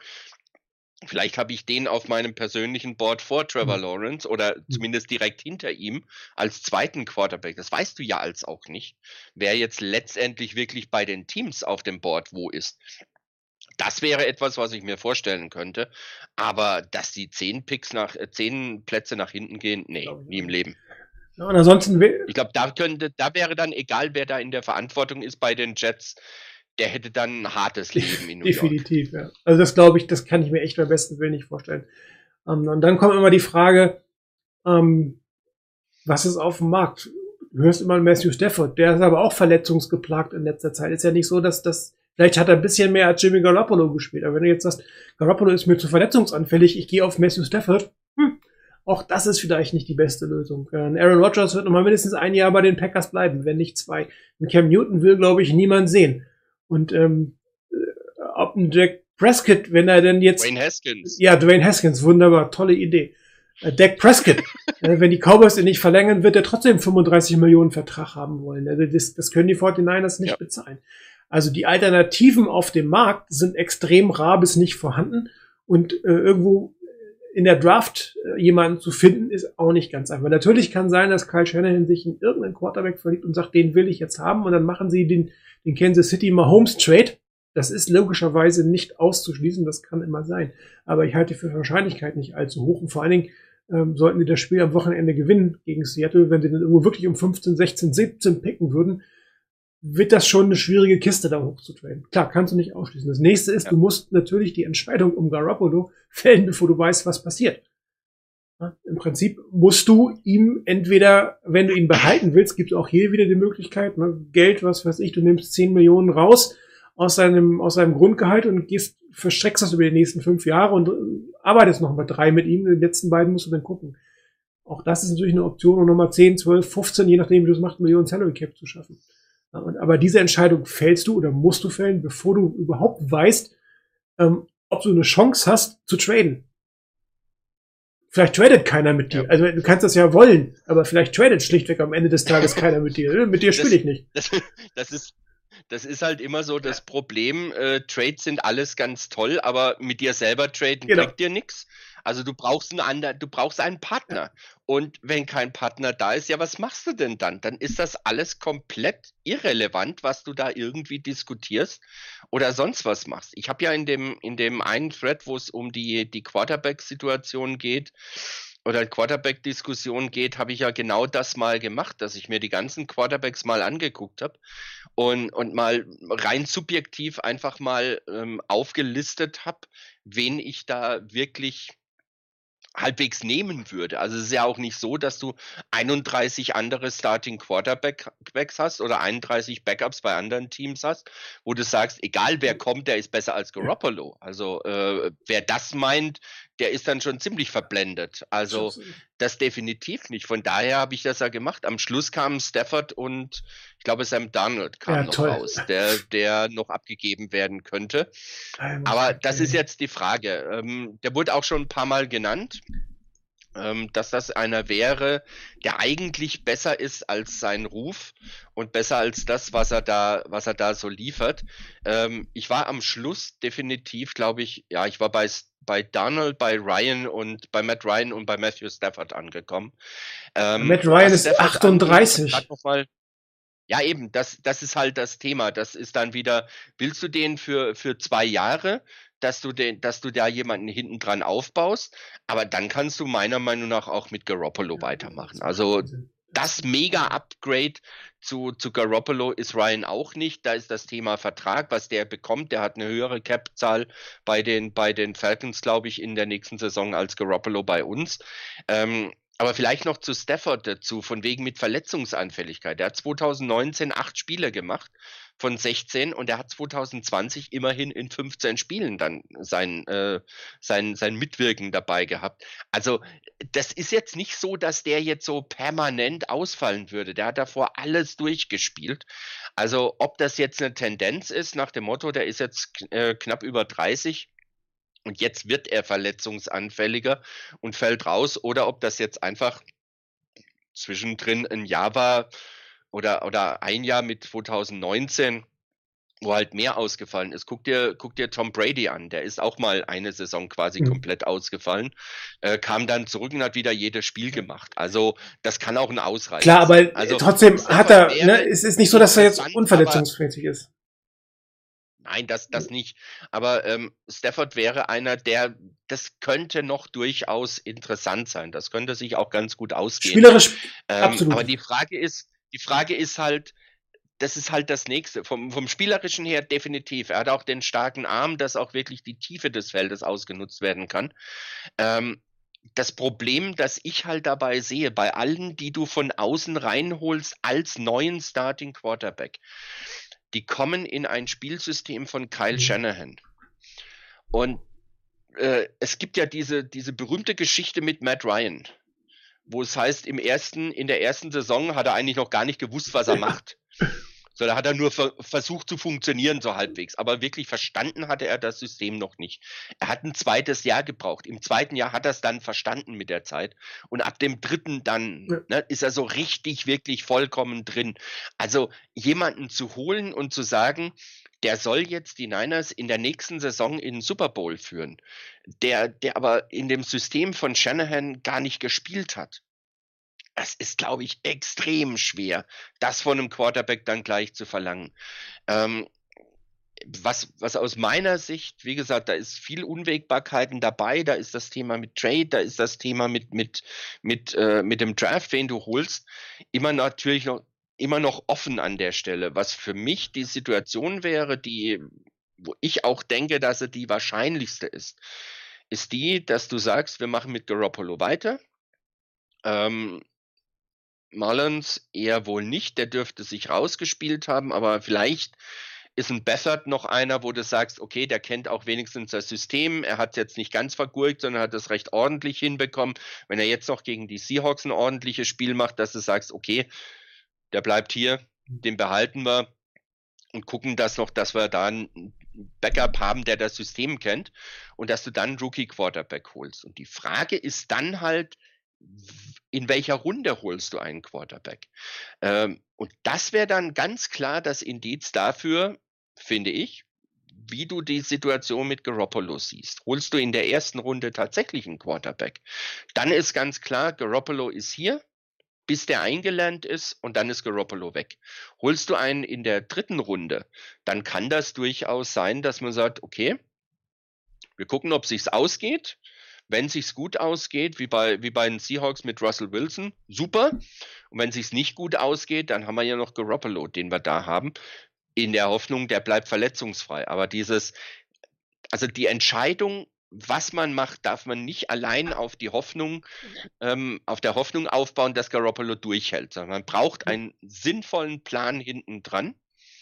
Und da wäre aus meiner Sicht ein Quarterback in der ersten Runde eine sinnvolle Sache. Ich fände es nicht schlecht, wenn man an einen vernünftigen Quarterback hinkommt, ohne die Zukunft aufzugeben. Ich glaube, Grant Cohn war das, der mal wieder so einen ganz tollen Vorschlag rausgehauen hat. Oder war das einer, wo, wo er dann was dazu geschrieben hat, dass er es nicht verkehrt fände? Das war, glaube ich, der Erstrundenpick, äh, der Erstrundenpick äh, plus Mostert und Debo Samuel Ja, völliger Bullshit. Abgeben. Ja, für den, für den zwei, Nummer zwei Pick. totaler Unsinn. Ich Ja, sag, sag mal, bescheuerter geht's ja gar nicht mehr. Also so wichtig ist dann ein, ein Quarterback nicht, dass du deinen besten Running Back abgibst und einen derart hoffnungsvollen Wide Receiver wie, wie Debo Samuel abgibst noch. Äh, das kann's nicht sein. Also das kann nicht die Lösung Zumal die. Fortinanders ja endlich mal vernünftige Wide Receiver haben. Es ist ja jetzt nicht unbedingt so, dass wir in letzter Zeit unglaublich viel Glück mit Drafts und Free Agents auf der Wide Receiver Position hatten. Jetzt hat man zwei für die. Zukunft. Wenn man diesen Trade macht, natürlich kann man über diesen Trade nachdenken. Das heißt aber, ich gebe das Jahr 2021 auf. Das ist eine klare Botschaft. Ich hole mir einen Quarterback für die Zukunft und dann bin ich 22 oder 23 bin ich wieder competitive. Aber wenn ich natürlich meinen Running, meinen Top Running Back und einen meiner wirklich hoffnungsvollen Wide Receiver jetzt aufgebe, dann, dann, dann muss ich dann auch in der Fanbase, das kann ich gerne machen, habe ich, vielleicht habe ich einen mega Quarterback, der aber, wie du es sagtest, zwei Jahre braucht, um im System überhaupt klarzukommen. Mir fehlt wieder mein zweiter Wide Receiver. Running Backs, okay, kann man mit Wilson oder so weitermachen, das könnte ich gerade noch verstehen. Aber das Jahr 21 wäre verboten. Also das ist auch, glaube ich, eine, wo man sich über die Erwartungshaltung als Fan klar sein muss. Was möchte ich im nächsten Jahr von meinem Team? Und wenn ich um den Super Bowl mitspielen will, brauche ich einen Quarterback, der Plug and Play in dieses System rein kann. Ein Matt Ryan würde das spielerisch können. Definitiv. Cap-technisch würde man das vielleicht auch sogar hinkriegen, aber das ist natürlich ein Quarterback für zwei Jahre.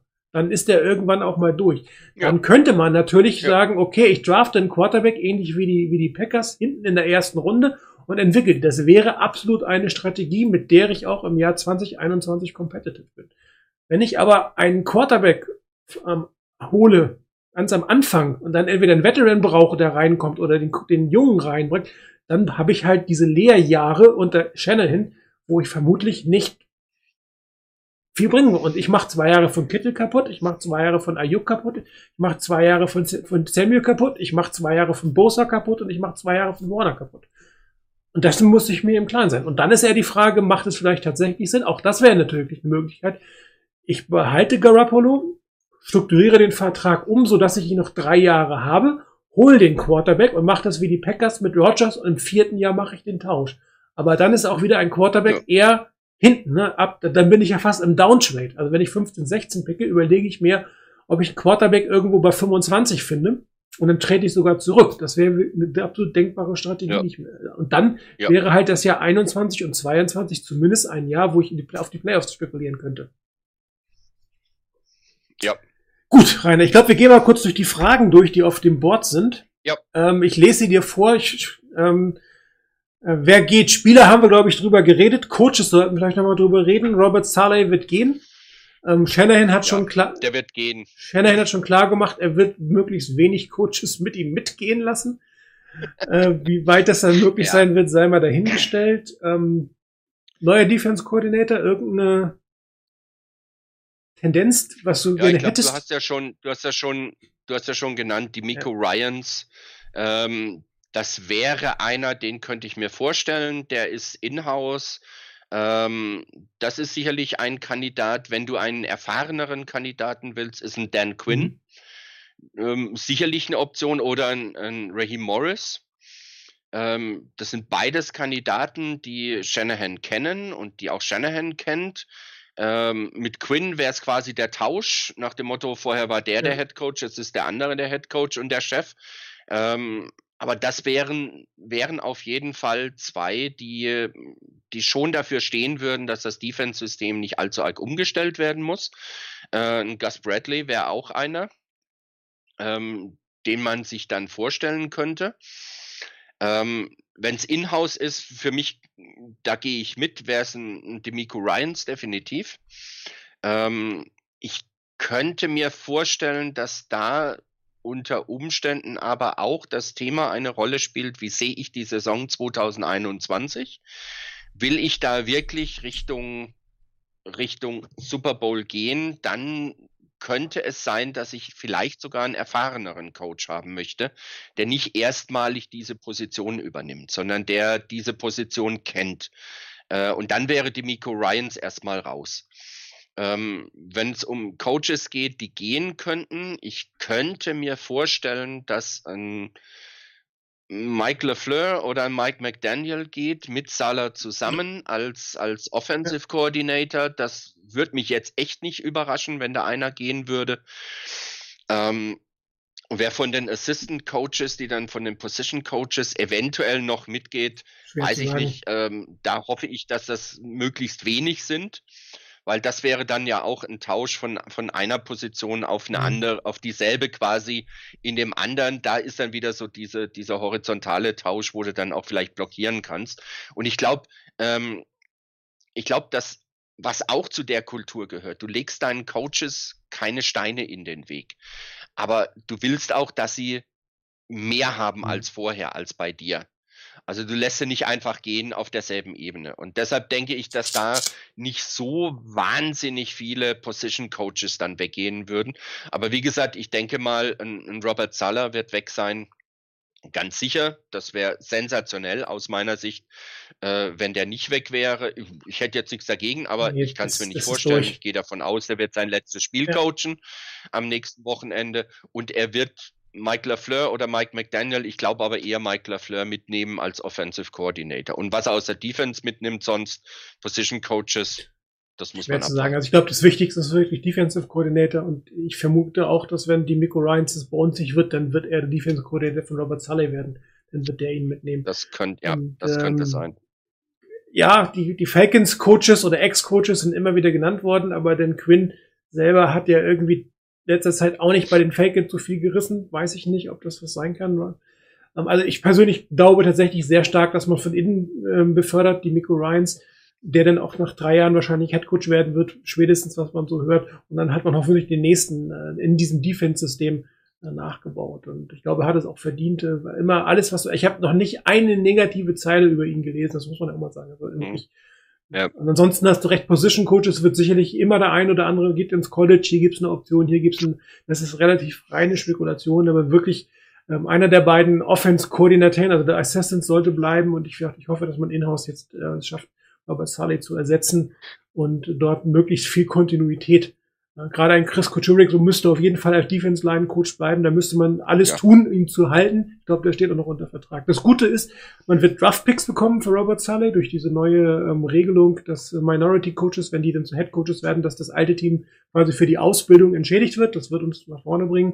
Ähm, aber Robert Sully hat es sich verdient. Ich erinnere mich noch ans erste Jahr, da wollten wir ihn alle schon feuern und da hat er auch meiner Meinung nach nicht wirklich gut gecoacht.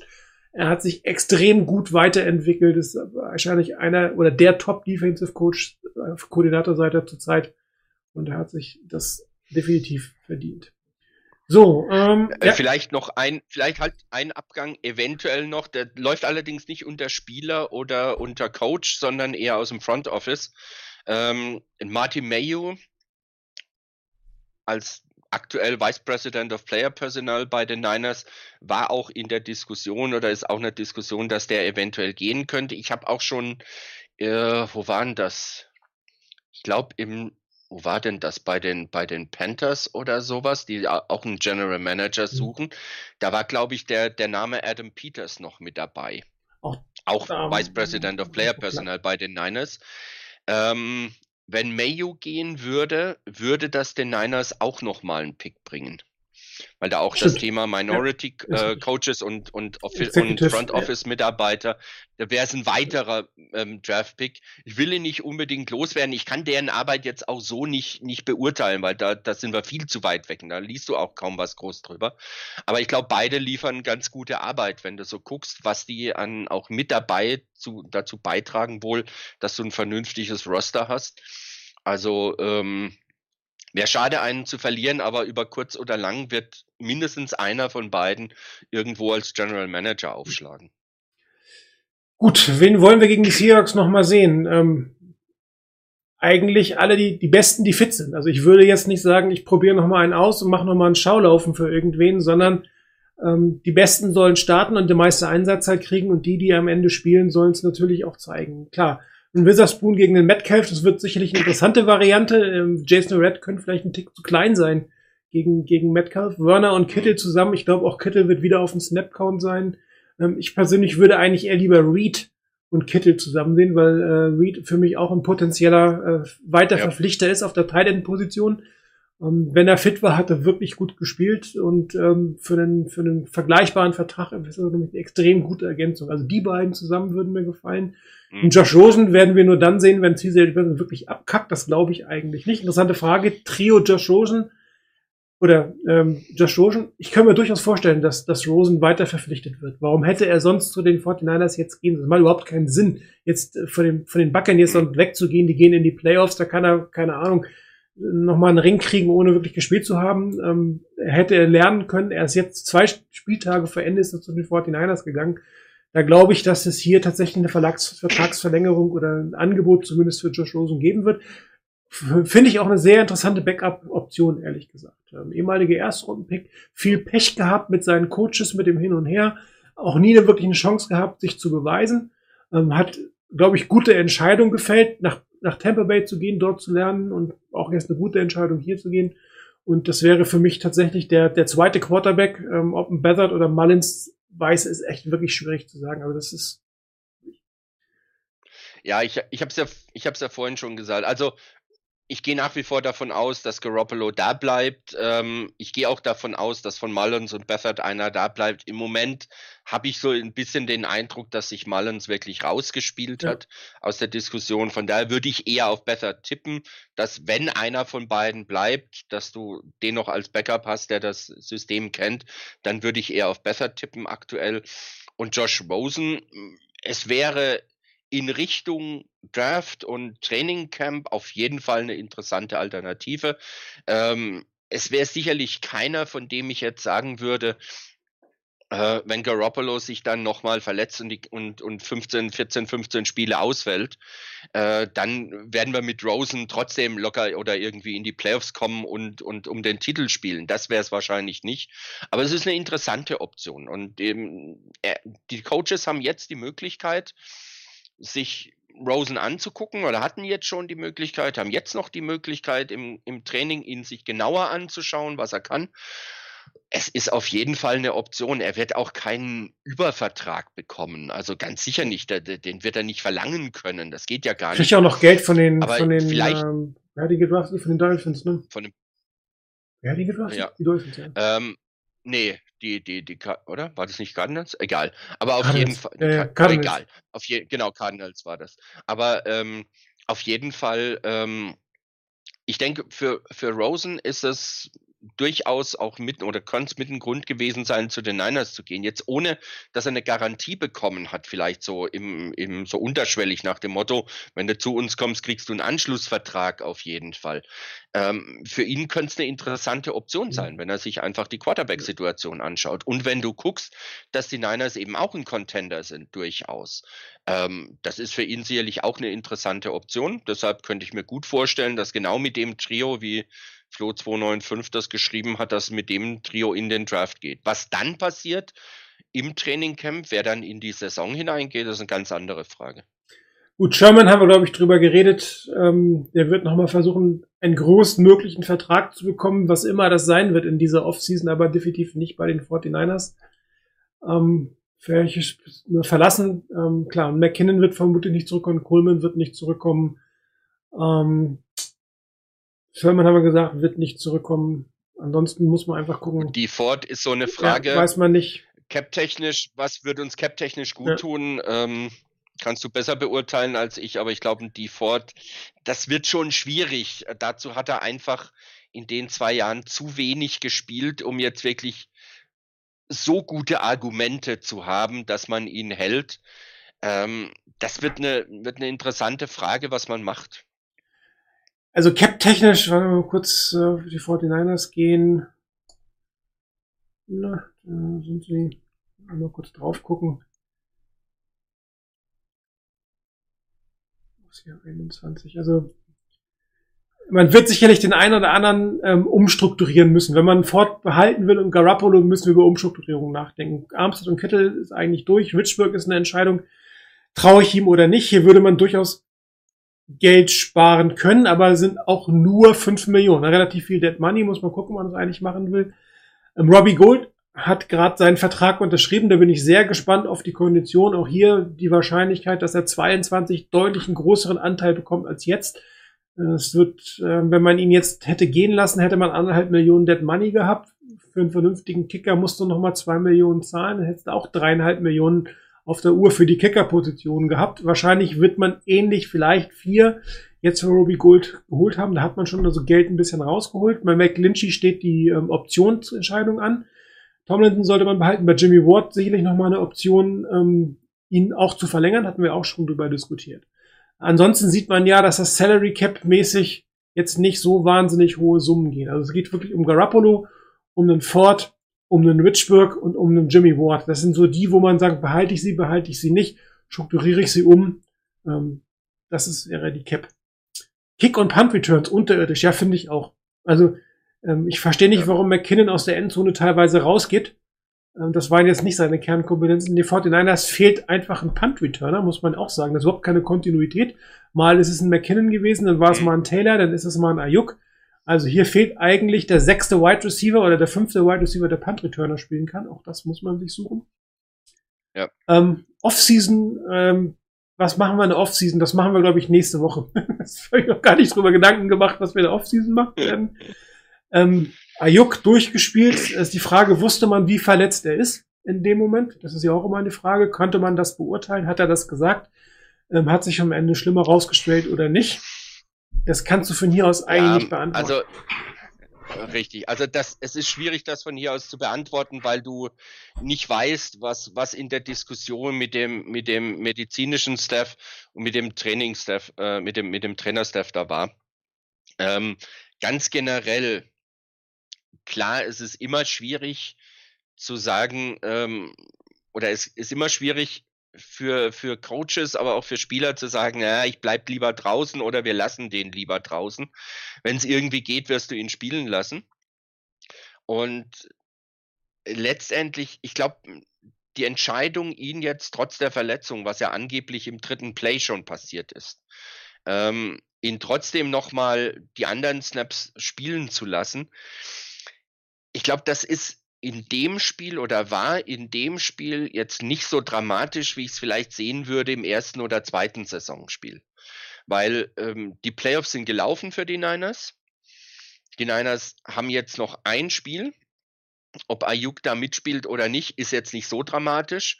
Und selbst wenn die Verletzung sich dann, die er da hatte, sich noch verschlimmert hätte, und, und jetzt verhindert hätte, dass er meinetwegen die nächsten acht Wochen vernünftig trainieren kann, dann wäre das im Moment nicht so weiter tragisch.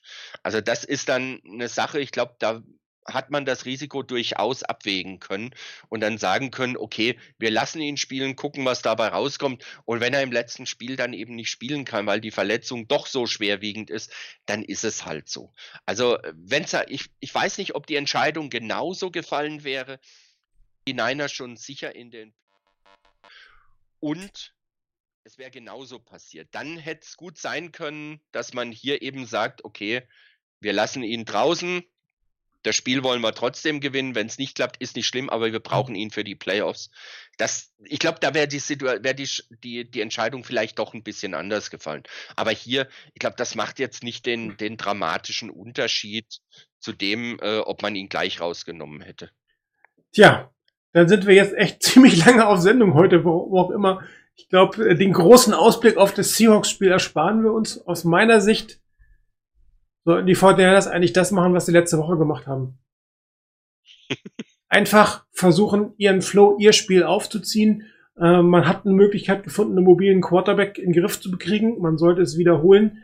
Klar, ein Matchup, DK Metcalf, irgendjemand muss ihn verteidigen. Völlig klar. Das ist relativ wichtig. Ansonsten, eine der größten Schwächen der Seahawks ist die Defensive Line. Die Defensive Summe hat sich deutlich verbessert zum Beginn der Saison. Der ist nicht mehr so viele Punkte und Yards zu, aber die Schwachstelle ist definitiv die Defensive Line und vielleicht kann man hier mit dem entsprechenden Laufspiel, ähm, äh, auch wenn die Linebacker wiederum eine der Stärken sind, äh, aber dann ist man ja schon im Second Level eigentlich. Wollen wir mal gucken. Also für mich. Oh, die Niners haben, ja. Die Niners haben einen neuen Kicker, der kann dann gleich mal die die, die Seahawks ab, äh, abschließen. Genau. Ähm, ich habe den Namen wieder vergessen, ich habe es aber auch gelesen, klar, Robbie Gold auf Tristan Vizcaino. Ja. Habe ich noch nie gehört. Robbie Gold auf der Covid-19-Liste. Shit happens, das ist jetzt auch noch der Fall. Also äh, für mich als einfach spielt so wie gegen die Cardinals Spaß haben, voller Härte. Jeder spielt um seinen Job, einen guten Gameplan. Und ich glaube tatsächlich, dass die Vorjahr das mit drei Punkten gewinnen werden. Ähm, ich, ich muss zweigeteilt antworten, sorry, aber ähm, die Seahawks spielen, die, ja, Seahawks spielen ja parallel zu den Packers und zu den Saints. Und die Saints, äh, die, die Seahawks haben noch eine Chance auf den Nummer 1 Pick, äh, auf den, nicht auf Nummer 1 Pick, auf Nummer 1 Seed, wenn sie gewinnen und die anderen beiden verlieren. Ähm, wenn das nicht der Fall ist, sind sie Dritter. Also wenn da zur Halbzeit ähm, das schon so aussehen sollte bei den anderen beiden Spielen, dass es klar ist, äh, da ist Platz eins nicht mehr drin und Platz zwei ist nicht drin. Das heißt, du wirst Dritter auf jeden Fall. Dann könnte ich mir durchaus vorstellen, dass die Seahawks sagen, okay, wir nehmen unsere Starter raus, schon die für das für nächste Woche für die Wildcards und dann sieht die Sache auch noch mal ein bisschen anders aus. Da sieht das Kräfteverhältnis, glaube ich, noch mal ein bisschen anders aus. Also von daher, wenn die Seahawks wirklich bis zum Schluss drum kämpfen müssen oder können, kämpfen können und eine Chance haben, ähm, auf Nummer eins sieht, dann glaube ich, dass für die Niners am Schluss nichts drin sein wird. Dann werden sie mit sieben verlieren. Ähm, sollte sich in den anderen beiden Spielen das so darstellen, dass das klar ist, die Seahawks werden Nummer drei in der NFC, ähm, dann ist, denke ich, zur Halbzeit irgendwann mal bei denen spätestens Ende des dritten Quarters alles soweit er erledigt. Dann halte ich die Niners für fähig, dann ja nicht mit drei, sondern mit vier zu gewinnen. Wunderbar. Ja, sorry, musst du ein bisschen durchhetzen, aber nach anderthalb Stunden, so lange machen wir in letzter Zeit nicht. Ähm, viel geredet und äh, wir würden euch jetzt auch einen schönen Abend wünschen. Ich sehe, sind immer noch 25 Leute online. Vielen Dank dafür. Ähm, vielen Dank, dass ihr uns auch dieses Jahr die Treue gehalten habt, ähm, auch wenn wir wirklich die Saison massiv teilweise technische Probleme haben. Ich hoffe, das wird sich ein bisschen ändern. Wenn Rainer gehostet hat, war es eigentlich sowieso nicht der Fall. Udo hat ein neues Studio, sprich, er hat ein neues Equipment, das sollte es auch nicht sein. Und ich habe jetzt hier bei mir keinerlei Probleme gesehen. Das heißt, die Einstellung die ich letzte Woche nochmal verändert habe auf meinem Rechner, scheinen auch vernünftig zu funktionieren. Das heißt, die Probleme sollten ad acta sein. Wir werden auf jeden Fall nächste Woche äh, nochmal ähm, eine, eine Sendung machen. Das wird sicherlich nicht die Saisonabschlusssendung machen, die machen wir meistens eher ein bisschen später. Da werden wir dann auch ein bisschen darauf eingehen, wie wir die äh, in die in die Offseason reingehen. Wird auf jeden Fall sicherlich mehrere interessante Punkte geben, wenn die Coaches bekannt sind, wenn die eine oder andere Free Agent Entscheidung oder Verlängerung bekannt ist. Dort werden wir dann was machen.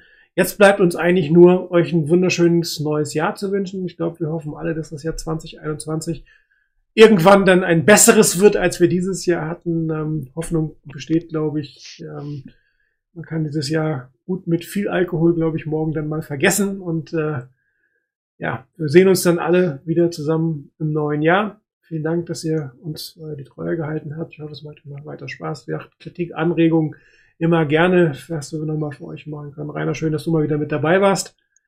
Auch dir wünsche ich einen guten Rutsch und bis nächstes Jahr. Danke ebenso. Dann. Ciao.